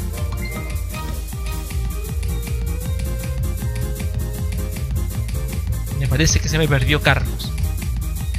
Se me perdió Carlos. Uh. ¿Dónde se fue a buscar? Ya. Por mientras, vamos. eh, ya, por mientras vamos con la una nueva encuesta. Una nueva encuesta. Pero no es Charapedia. Sino una encuesta de eh, la compañía. A ver, aquí vamos a recuperar, estimado Carlos. Ahora sí, Carlos, ahora sí. ahora sí. Ya. La siguiente noticia. Ya, porque, porque bueno, ustedes ya, bueno, hace poco escuchamos el, el opening de una serie que ya no lo voy a dar el nombre en breve, pero vamos a detallar, vamos a detallar eh, así a la rápida. Little Witch Academia va a llegar muy pronto a Netflix. Uno de los títulos más esperados por los fanáticos del anime ya está por llegar a dicha plataforma con su nueva serie, el cual se han, anunciaron anunciamos eh, dentro de la, en otras secciones la adquisición el año pasado. La plataforma de streaming ya tiene disponible una página de la serie en su catálogo, sin embargo aún no cuenta con fecha de estreno, el cual no tardará en revelarse. La serie producida por el estudio Trigger. El anime se estrenó el 8 de enero en Japón y fue dividida en dos partes. La segunda mitad de la serie comenzará a ser transmitida en el país nipón muy pronto. En la historia conoceremos a Ako, quien entra a la academia para brujas llamada Luna Nova. Y aunque no es la mejor estudiante, su optimismo hará posible su éxito y el de sus amigas. Para aquellos que no han conocido la historia de las brujitas, los OVA de la serie están disponibles en el catálogo de la plataforma con opciones de subtítulos en español y doblaje en español latinoamericano. En este caso, el doblaje latinoamericano el proceso de doblaje de Little Witch Academia debería estarse realizando nuevamente en DIMP, doblajes internacionales, allí aquí en Santiago, en Chile. Y se espera que cuente con el mismo elenco de actores del doblaje de los OVAs. Veamos qué sorpresas nos va a tener Little Witch Academia. Yo pienso que va a tener el mismo doblaje, estimado Carlos. Sí, aquí igual. Te digo, te digo una cosa, yo creo que al ver, al ver todo este, te- este tema acerca de, de esta serie Little Witch Academia, yo creo que mm, el- todo el rato con el, con el caso de los, de los doblajes hechos aquí en nuestro país, se está masificando demasiado. Y sobre todo ahora que se viene un anime. Porque últimamente se han doblado otras series. Pero el trabajo del doblaje chileno está siendo muy, pero muy valorado. Sobre todo el trabajo. Yo vi las dos ovas de Little Witch Academia, los dos primeros trabajos de Trigger, y me parecen súper buenos. El trabajo de doblaje a mí me encantó, me gustó. Ahí las voces son concordantes con los personajes. La, la, la- la historia es súper divertida, así que eh, muy, pero muy bien de que Little Witch Academia llegue con doblaje a Netflix. Sido la TV de aquellos que nos decepcionamos de los canales nacionales y de algunos canales del cable. saludo a la Jessica Toledo, que es la traductora de Little Witch Academia. Así es.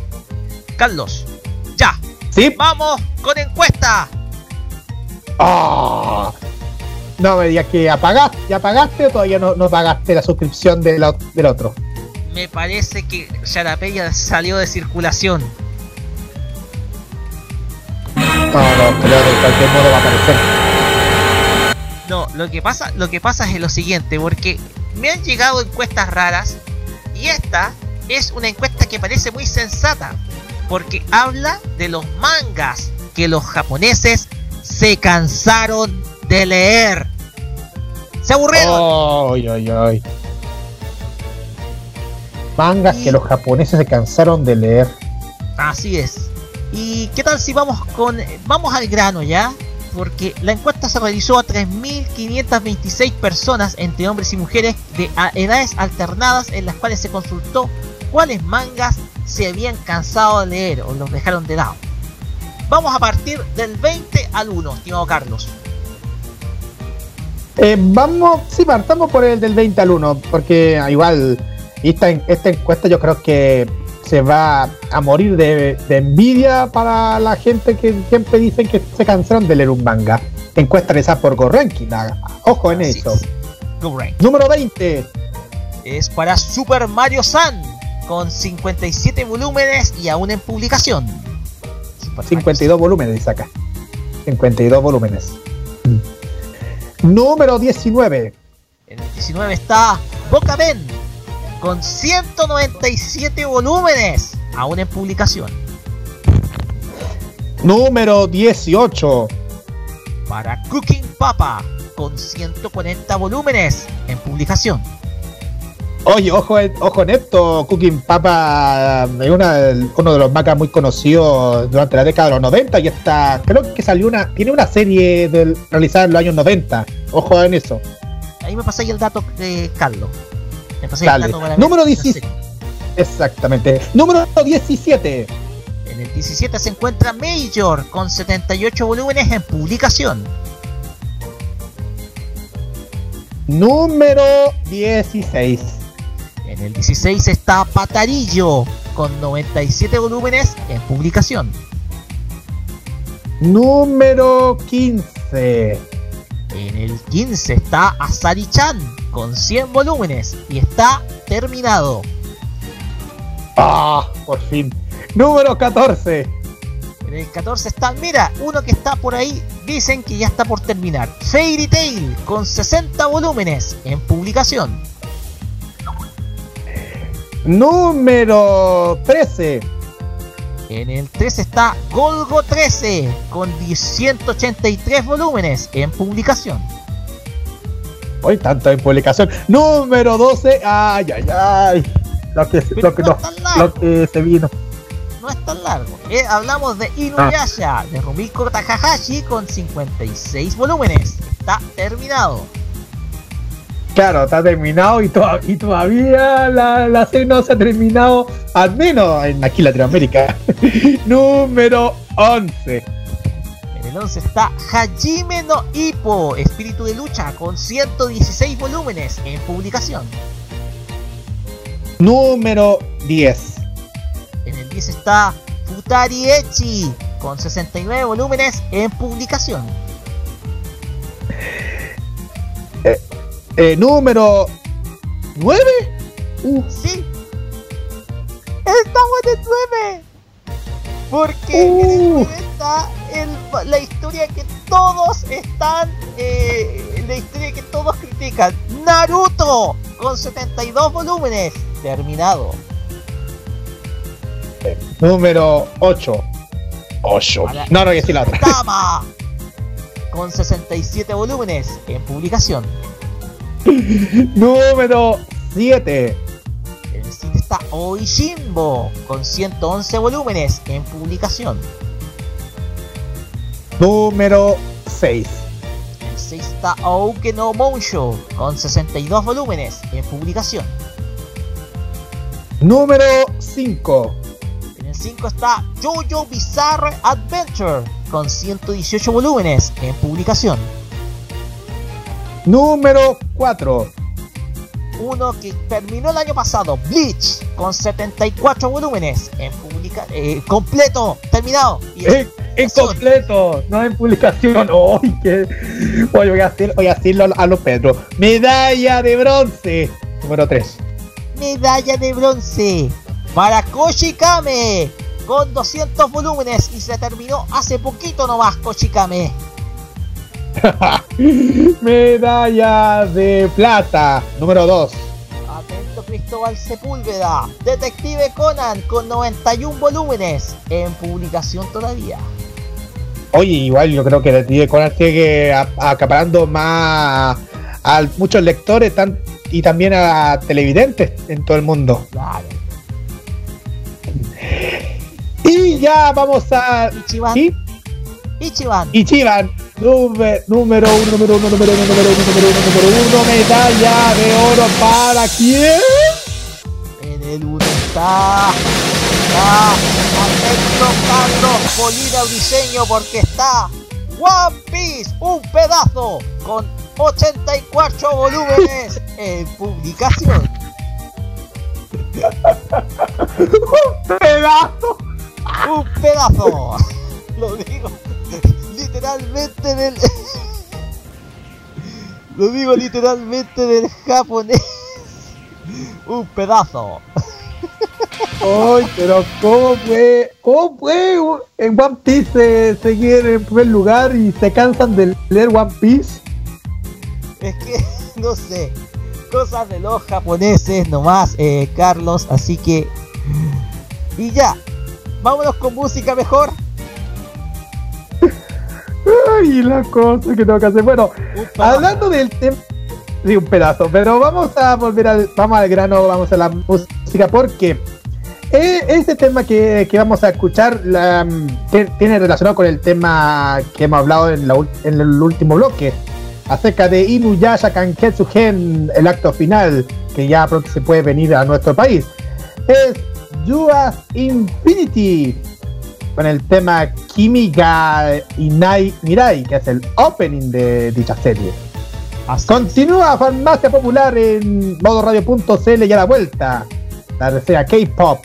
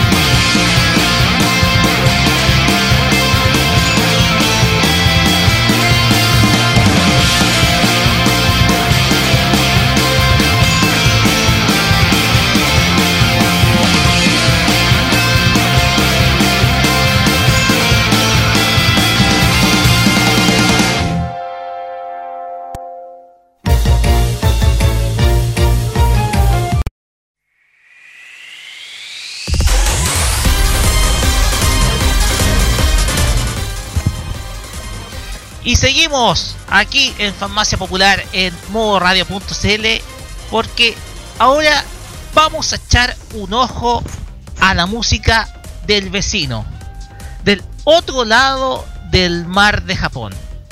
Porque vamos a cruzar el mar y nos vamos a ir a la, al país, al país más conocido por sus, por sus grandes ciudades, por su tecnología y principalmente por su pop. Hablamos de Corea.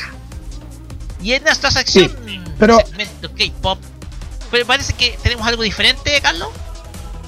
Sí, eh, va a ser diferente. Otra vez, vamos a, de- a decir realmente. últimamente, eh, ustedes saben que Claudio Pérez Diseño es el que hace esta sección, pero últimamente nos comunicó que, que está súper ocupado, así que no va a poder estar.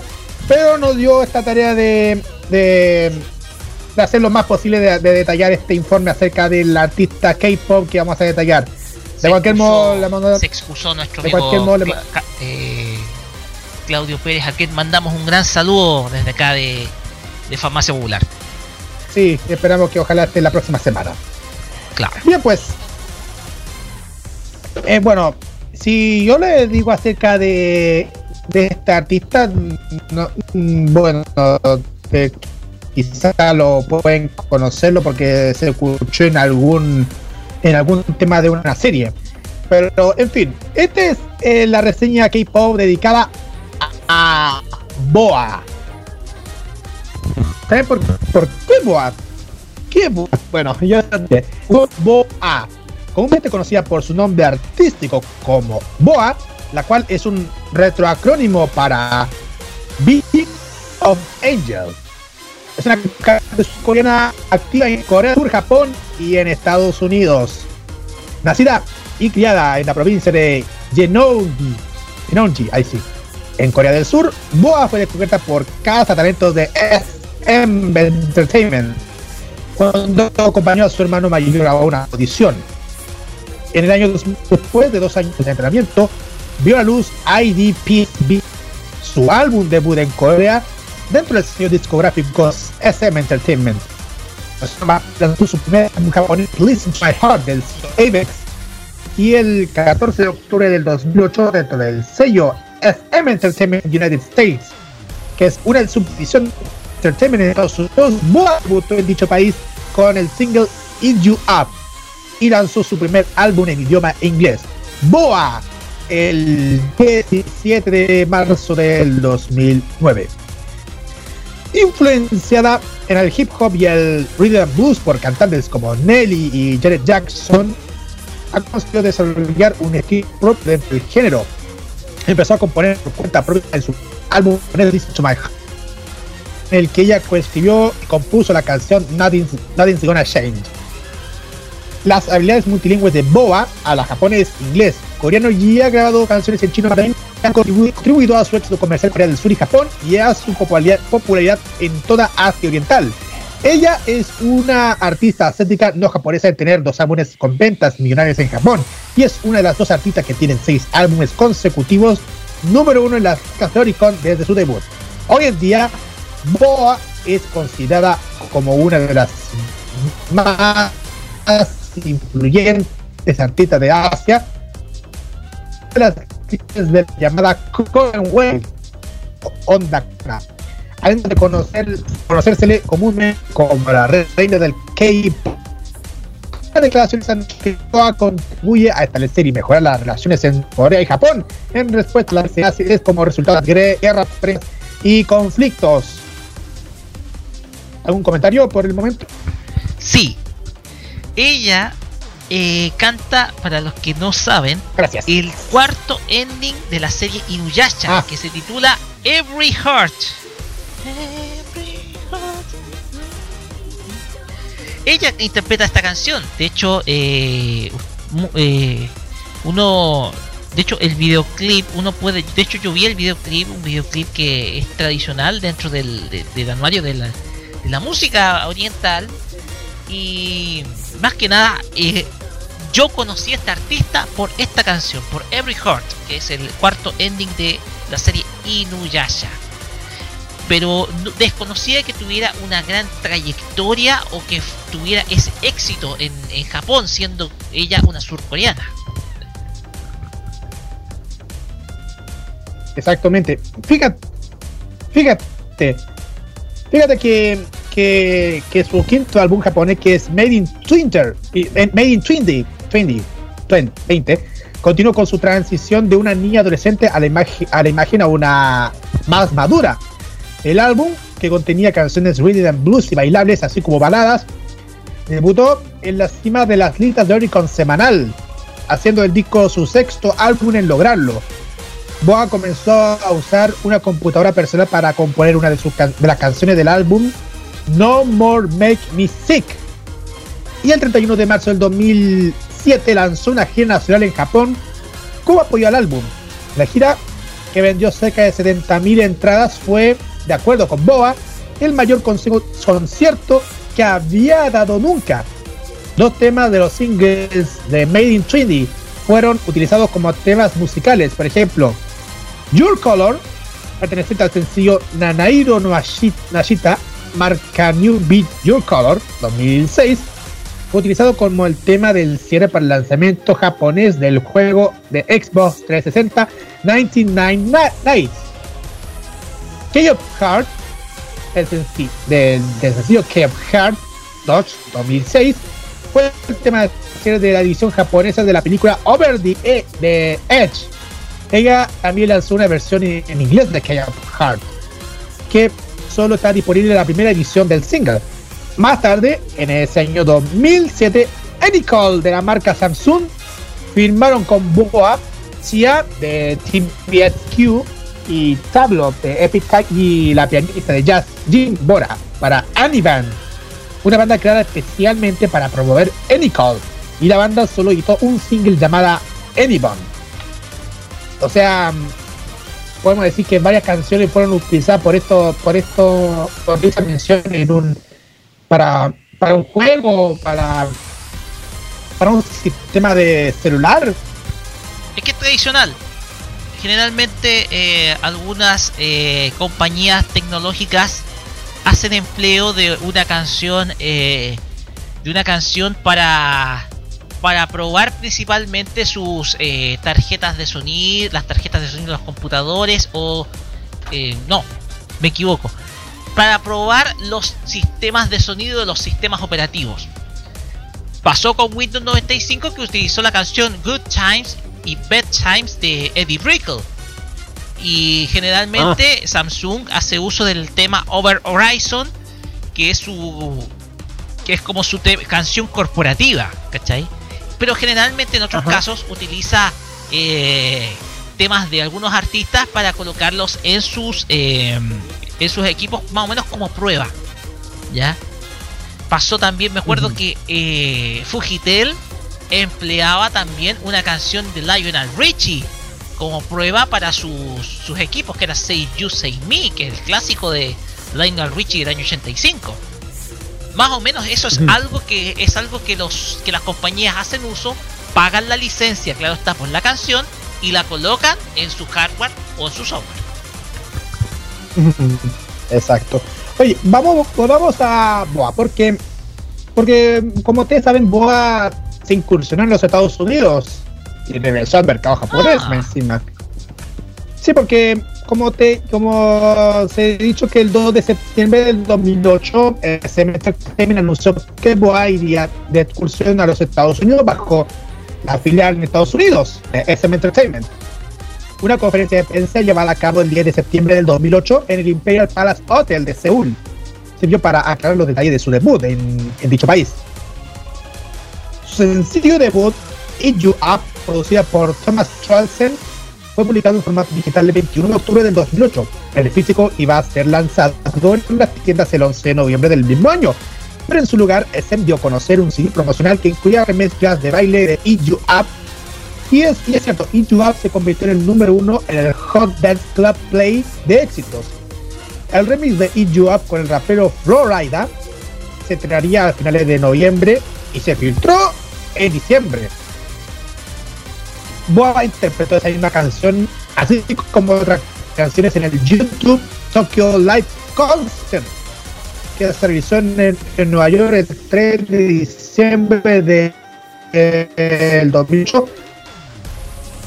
Oh, el Center en el 6 de diciembre. Pero, todo casi igual tuvo que volver a su país rápidamente. O sea, no le fue bien. Uf. Pero Hay igual, artistas que corren el riesgo de igual- probar suerte en Estados Unidos. Pero igual, mm, igual Sí, se, pero, agradece, bueno. se agradece el hecho que puedan eh, probar suerte en, en- en, eh, en otros continentes porque también eh, la gente puede disfrutar, claro está, de su música. Exactamente. Fíjate algo. Fí- Fíjate en, esto porque porque mm, el Boa se lanzó un la single el 18 de febrero de 2009 ahí en Universe Believe in Love y al mismo día el sello de Raybex Believe in Love fue lanzado con la voz de Boa. El segundo álbum recopilatorio Best and USA fue lanzado el cual incluía su sesión las dos Best of Soul y su álbum norteamericano. Y el 31 de marzo de ese mismo año, la filial estadounidense de SM liberó Boa Deluxe, que es la versión especial de su primer álbum en inglés, que contenía dos temas nuevos y la versión Radio Edit de Energetic. Energetic, sí.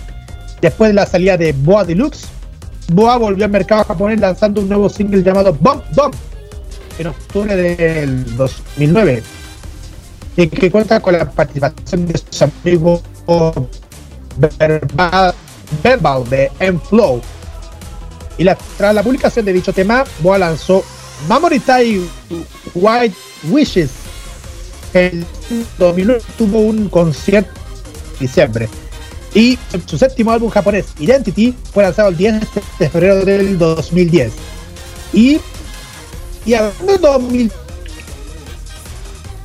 eh, regresó, eh, regresó a Corea el mes de marzo del 2010, que Boa hizo su reaparición en su motivo aniversario. Y lanzaría un álbum completo en dicho país después de cinco años de ausencia, ya que su último álbum coreano había sido en el 2005 con Girls on.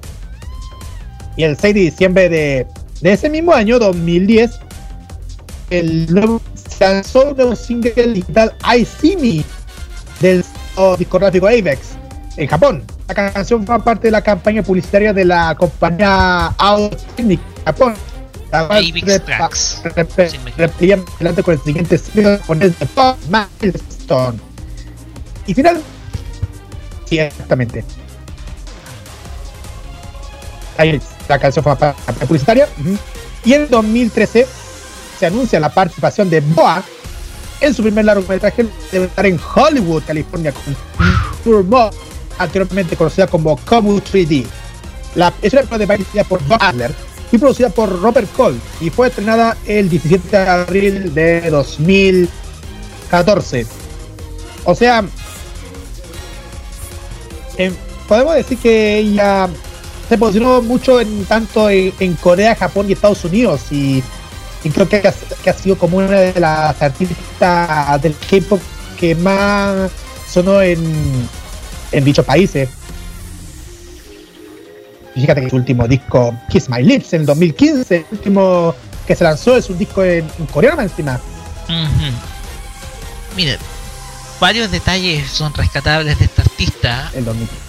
Uno no sabe a veces que cuál es la trayectoria que hay detrás de Boa, lo que principalmente eh, tiene dentro de su cancionero, porque uno a veces solamente la ubica. En mi caso, yo, para los que somos entendidos del anime, solamente la ubica eh, en las en los endings o en las canciones. Pero para saber un poco la trayectoria, a mí me parece pero fantástico. O sea, eh, sabemos que está activa, sabemos que ella está eh, participando todavía dentro del dentro de su trabajo como eh, cantante y uno a veces se esmera por escucharla, ¿cachai? A pesar de que uno a veces, en mi caso, no soy tan seguidor del pop coreano, pero sí uno se entusiasma de poder escuchar eh, su música principalmente, ya con el antecedente claro de que ella cantó un ending de tu serie favorita.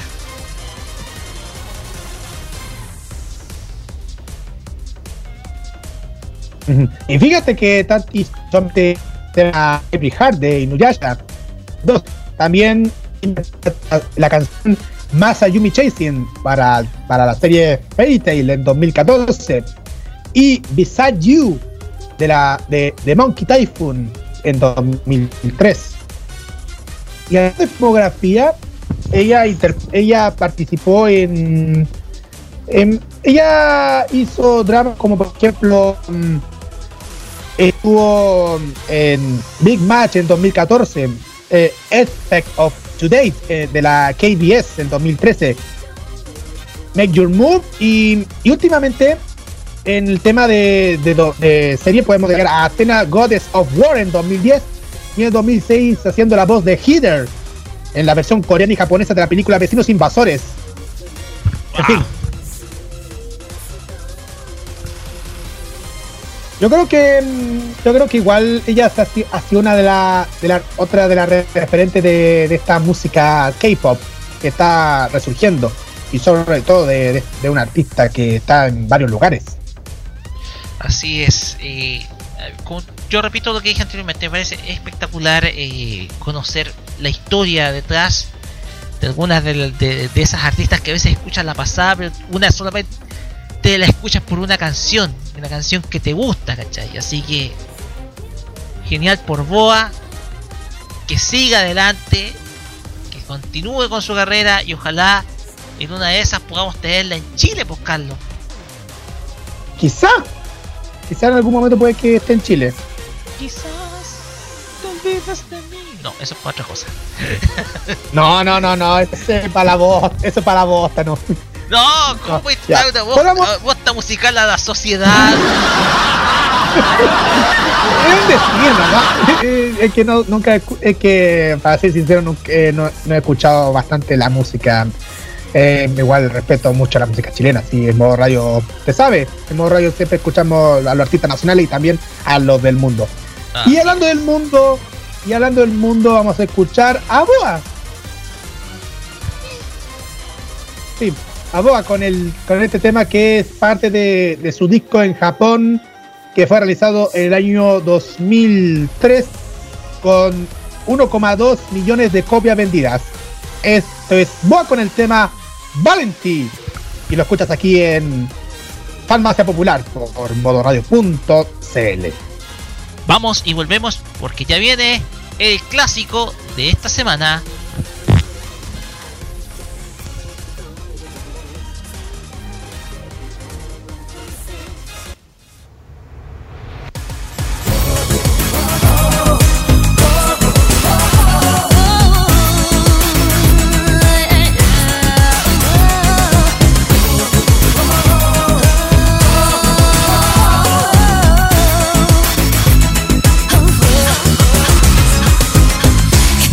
私の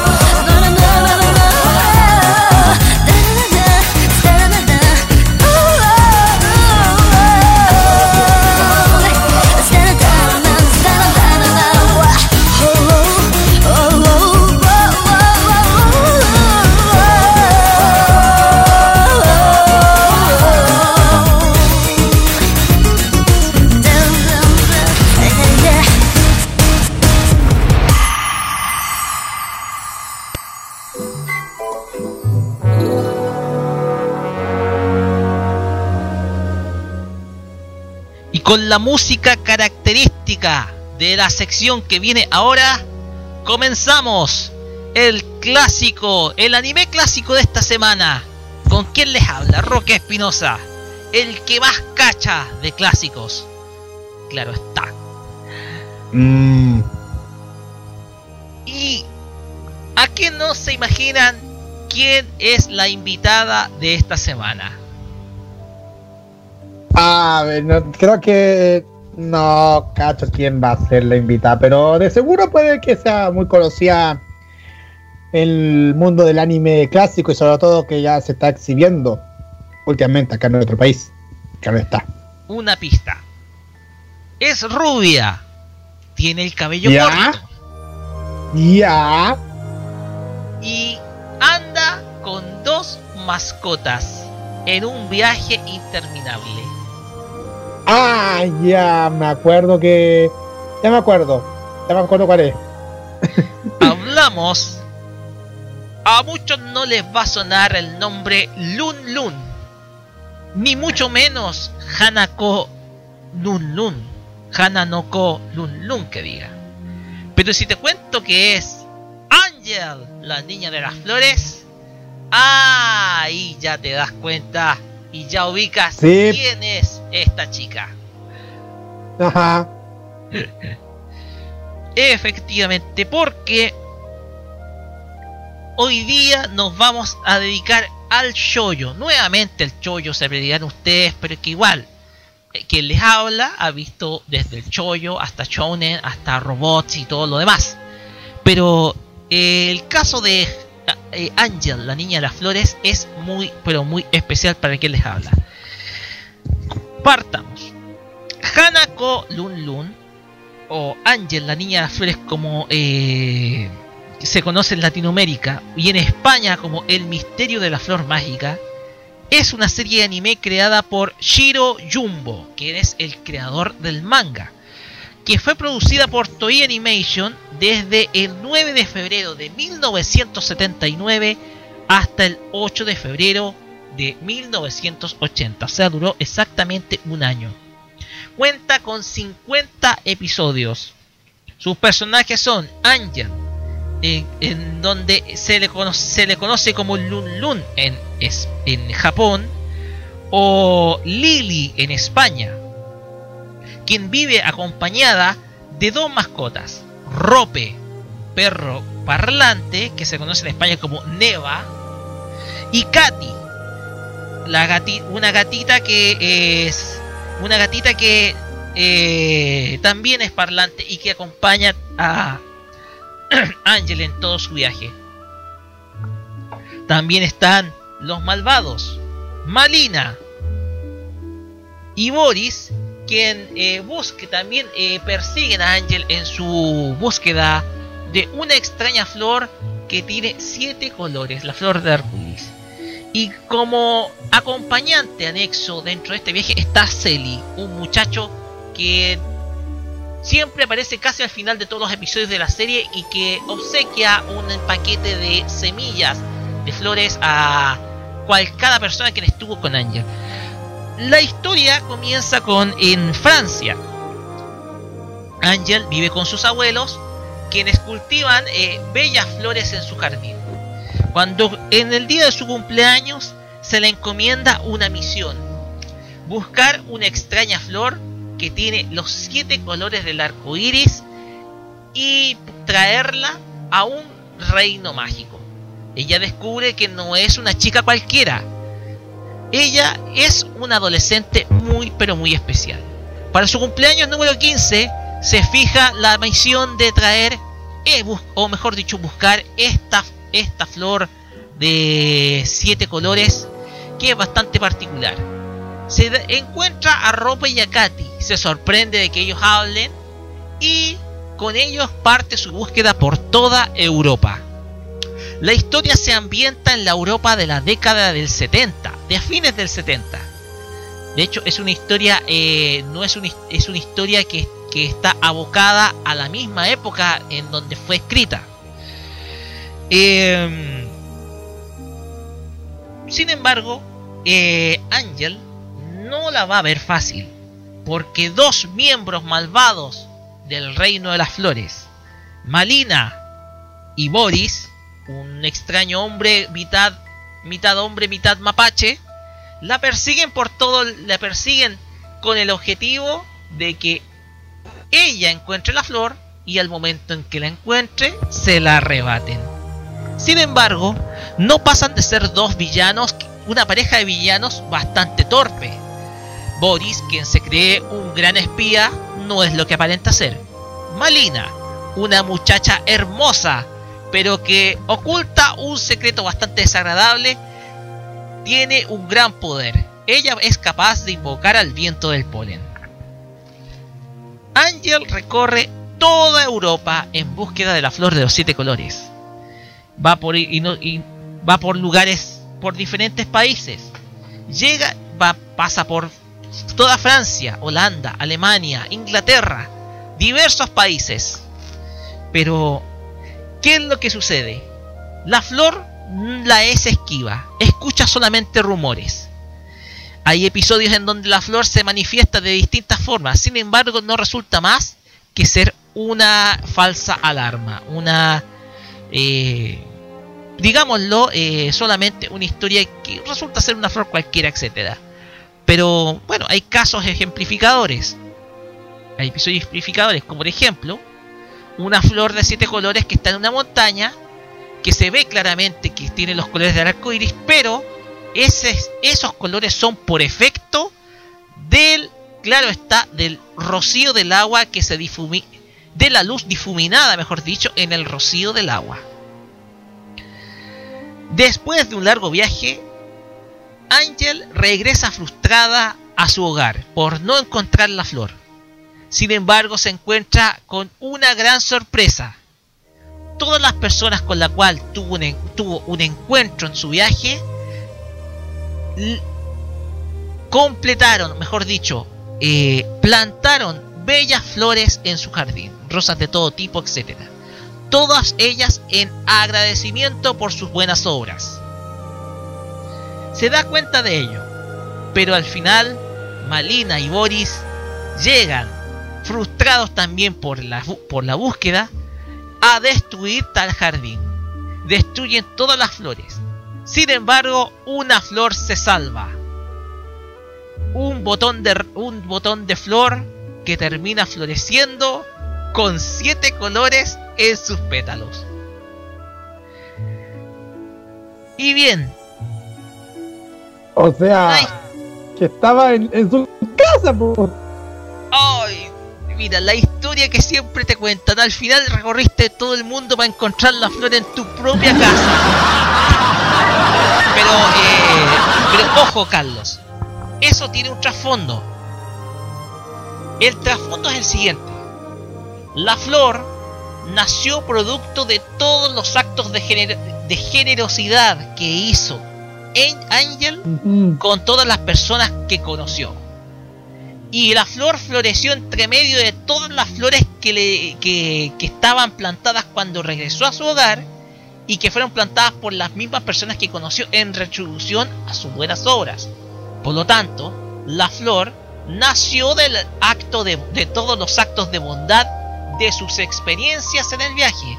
Por lo tanto, no, por lo tanto, la flor no estaba allí, sino que nació producto de toda la experiencia que ella adquirió en su viaje. Te lo digo porque vi la serie. Mm, sí, yo también he visto un poco, pero no lo, no la he visto completa, pero igual me, me hiciste me hiciste me hiciste volverme muy curioso, así curioso, así más muy curiosia- curioseador o curioso quiere decir acerca de dicha serie. Curioseador, ojo, curioseador. Si no hubierais decidido otra cosa me- más grosera. No, Pero bien. por curioso. Em, la historia no es casual que la historia eh, haya llegado en Latinoamérica. Bueno, la historia llegó a Latinoamérica gracias a CIV International, que es una productora propiedad de, o sea, una productora norteamericana en donde trabajaban James Saban y Chucky Levy. Que licenció también otras series. De hecho, lo que nos llegó fue la versión americana de Ángel la Niña Flores, que solamente tiene unas pocas variaciones. Una de ellas es la banda sonora. La banda sonora para la versión eh, que nos llegó a nosotros latinoamericana es completamente distinta a la japonesa. Por lo tanto, eh, no nos vamos a encontrar con eh, no nos vamos a encontrar con elementos que sean iguales a la, a la versión japonesa. Lo que sí es que la historia no cambia. La historia sigue siendo la misma de, del, autor. eh, sigue siendo la misma historia de mm, Shirojimbo, la cual eh, es tal como la co- conocimos, tal como la conocimos nosotros, así los japoneses la vieron. Pero por el detalle de la banda sonora, eh, hay claramente algunas diferencias, claro está. Y obviamente está la diferencia del opening, que fue cantada por Memo Aguirre en la versión eh, latina. Em, si me. Relléname un poquitito con tu opinión respecto a la serie mientras yo te doy detalles del Bueno. doblaje de Ángel Bueno. la Niña Flores. Bueno, hay que aclarar que la, que la serie, bueno, ustedes saben que en varios países se exhibió dicha serie. Acá en, en nuestro país se tuvo que exhibir eh, por varios canales. Bueno, pa- partiendo inicialmente por UCB en la década de los años 80. Y, de- y posterior a eso se creo que exhibió el, el Mega- Megavisión, en- al Mega en- por allá en el 94-95 la serie. Sí, yo la vi en el 94 en Mega. Yo ahí vi la serie. Ahora desconozco la- si dieron otro Yo canal. me acuerdo que la dieron en reemplazo a los supercampeones en, en ese año, porque se había terminado la serie y usaron Ángel Ángel la Niña Flores para hacer el recambio. Lo que fue un recambio bastante bueno igual, porque de, de un chonen pasar a Choyo no es, para algunos no les es desagradable, pero para otros que les gustan los monos sí les es agradable, ¿cachai? Eh, Sí. y también la última vez que la vi de- y la última vez que la vi fue a través de los DVDs que sacaron en, en el año 2008, si mal no me equivoco. De hecho, tengo, tuve toda la conexión completa de Ángel la Niña Flores hasta que la regalé. Por eso es tan especial. Y la regalé a una persona muy, pero muy especial para mí, una gran amiga. Si estás escuchando, Katherine, eh, por- puedes quedarte con la serie de aquí al infinito. Y, y, y justamente que ya la serie se está exhibiendo a través de la señal de Rec TV, la señal de los recuerdos de Canal 13, los sábados y domingos a las 10 de la mañana, hora chilena, a través de Rec TV.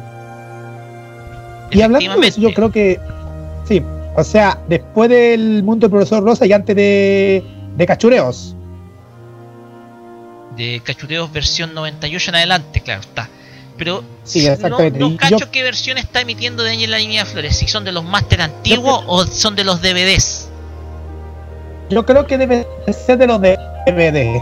Yo creo que debe ser de los DVD porque porque porque para porque creo porque voy a detallar una cosa. El 2014 se reexhibió la serie en México a través del canal Cadena 3 del grupo Imagen Multimedia que ahora Cadena 3 se convirtió en Excelsior TV y ahora saben que el grupo Imagen creó Imagen Televisión para llenar el vacío que dejó su cadena y ahora compitiendo con los grandes.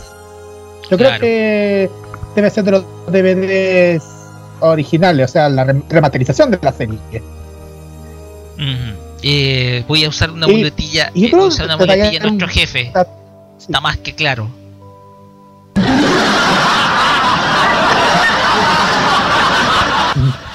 Ahora, sí, igual yo creo detallar el asunto del tema del reparto del doblaje de la serie. Porque el doblaje se hizo en Los Ángeles, California, Estados Unidos. Se cuentan varias voces que se que realizaron sobre el tema de Maru Guzmán, de Gabriel Kobayashi y sobre todo al desaparecido actor de doblaje Jesús Barrero, que también participó en la serie.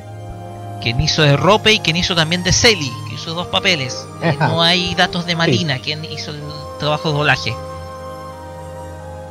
Bueno, principalmente Exacto. Mario Guzmán y Jesús Barrero son los protagónicos dentro de la historia.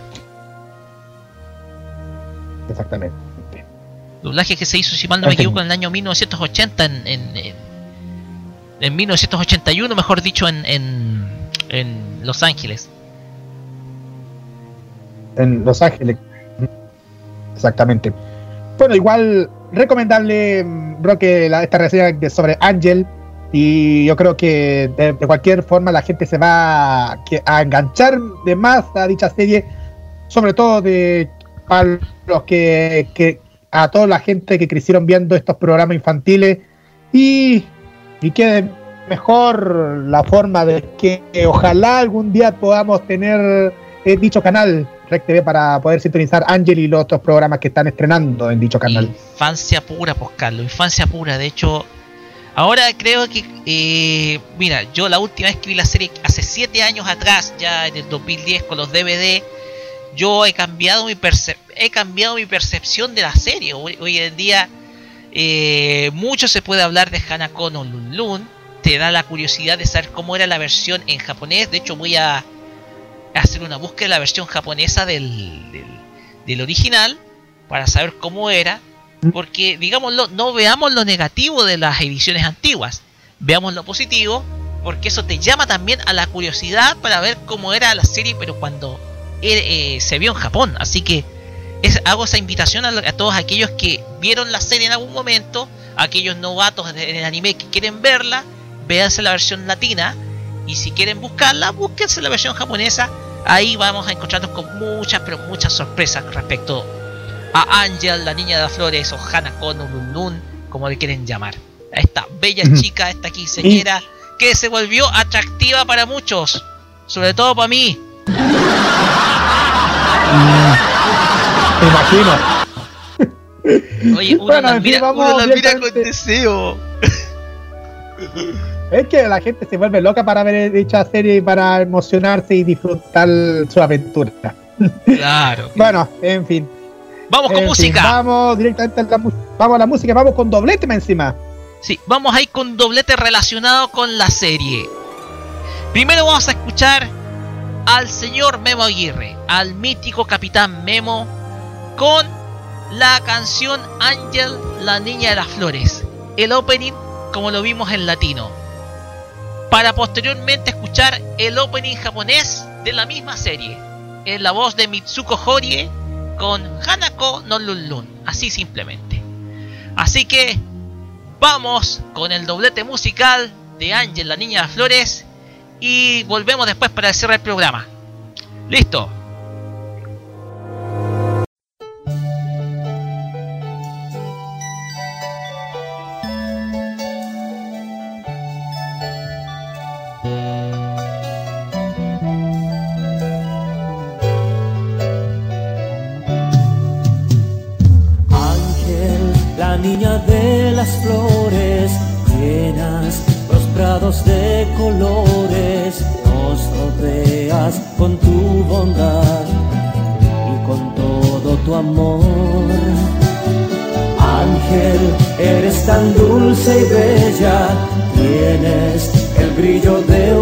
Estrella, sacas lo bueno de la gente con ejemplos de amor. Con tu llave mágica buscas esa flor, nos darás felicidad y el camino más fácil será. Ángel, estrella de las flores, busca aquellos siete colores. En una flor encontrarás dando felicidad.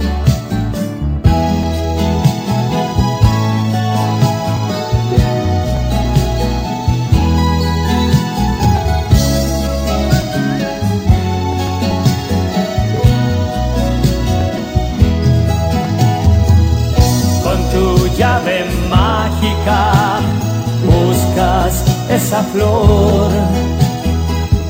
Nos darás felicidad y el camino más fácil será.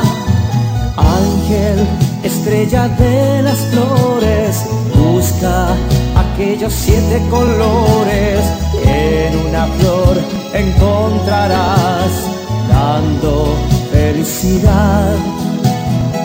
Ángel, eres tan dulce y bella, tienes el brillo de una estrella, sacas lo bueno de la gente con ejemplos de amor.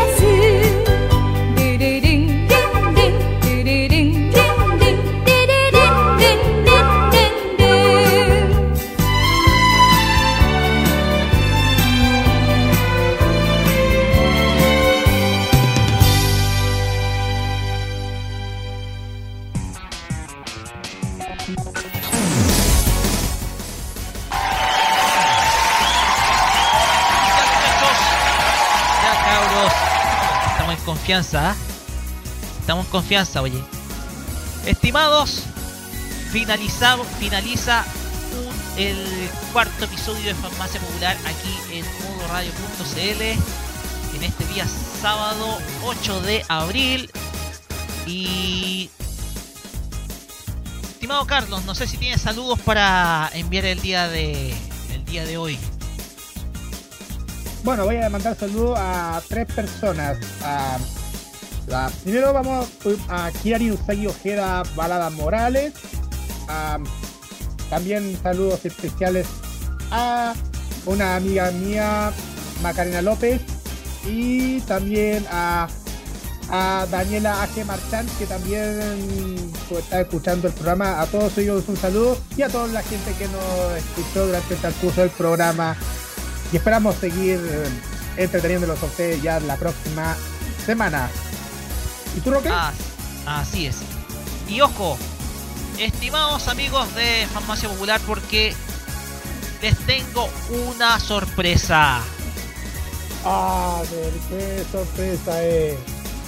Vamos a buscar el redoble de tambores porque esto, esta es una sorpresa que usted no la sabe, Carlos. De hecho, Carlos no la sabe. Si estimado Claudio nos está escuchando, tampoco él lo sabe. Es una sorpresa que se fue gestando el día de ayer. Así que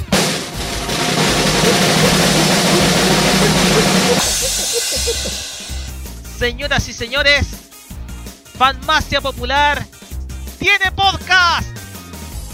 Uh, Así es.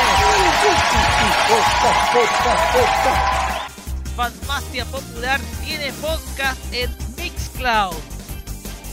Así que ustedes nos pueden ustedes si quieren escuchar los programas anteriores de nuestro, de nuestro programa, por valga la redundancia, lo pueden hacer a través de la plataforma Mixcloud.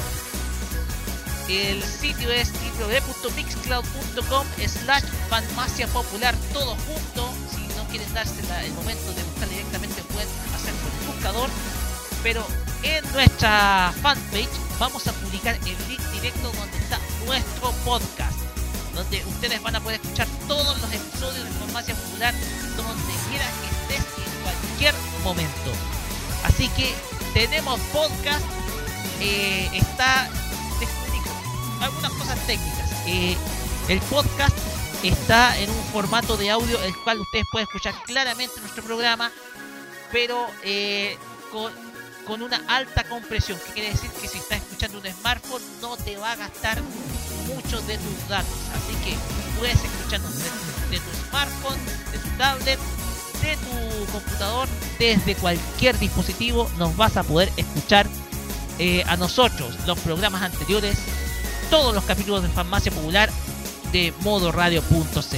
Así que aplausos para nuestro nuevo podcast, el cual vamos a publicar a partir de ahora en nuestro fanpage Facebook y también en nuestra cuenta de Twitter para que ustedes puedan ingresar en él y escuchar nuestro primer programa, el segundo, el programa de semana pasada y muy pronto este que va a estar también arriba. Oh, bien, pues.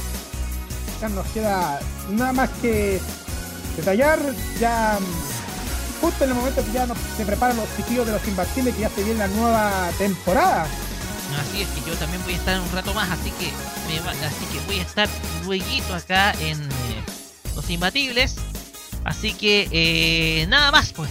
No sé si tienes algún otro saludo que se titula el tintero, Carlos.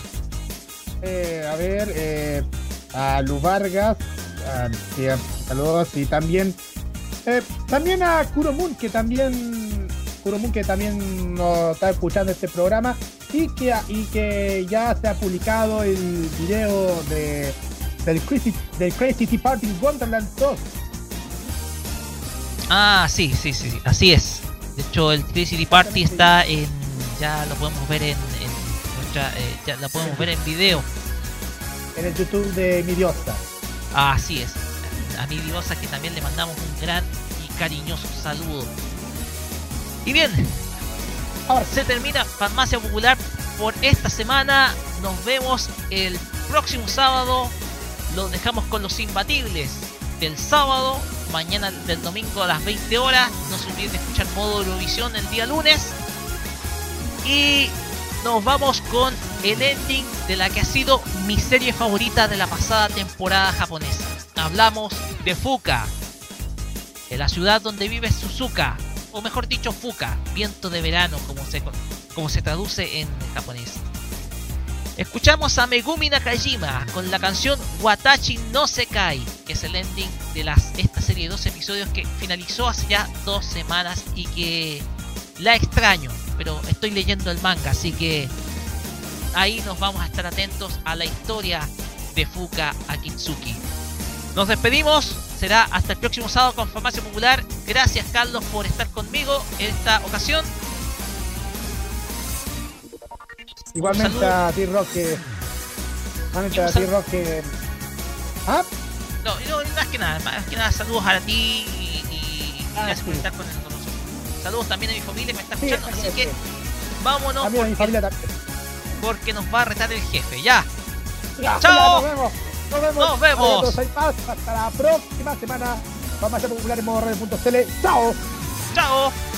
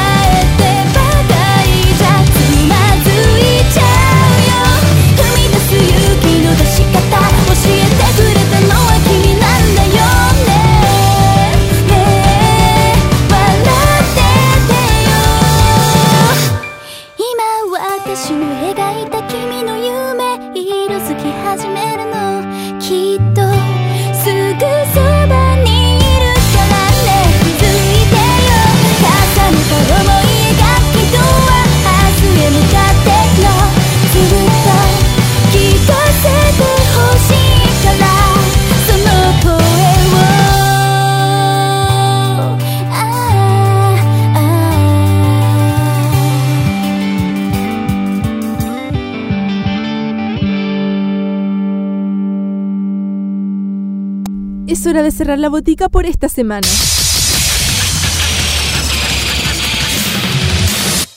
La invitación es para el próximo sábado para que recibas la dosis adecuada de anime, manga y música del otro lado del Pacífico. Deja de atender la farmacia popular en modo radio. Las opiniones emitidas en este programa son de exclusiva responsabilidad de quienes las emiten y no representan necesariamente el pensamiento de modoradio.cl.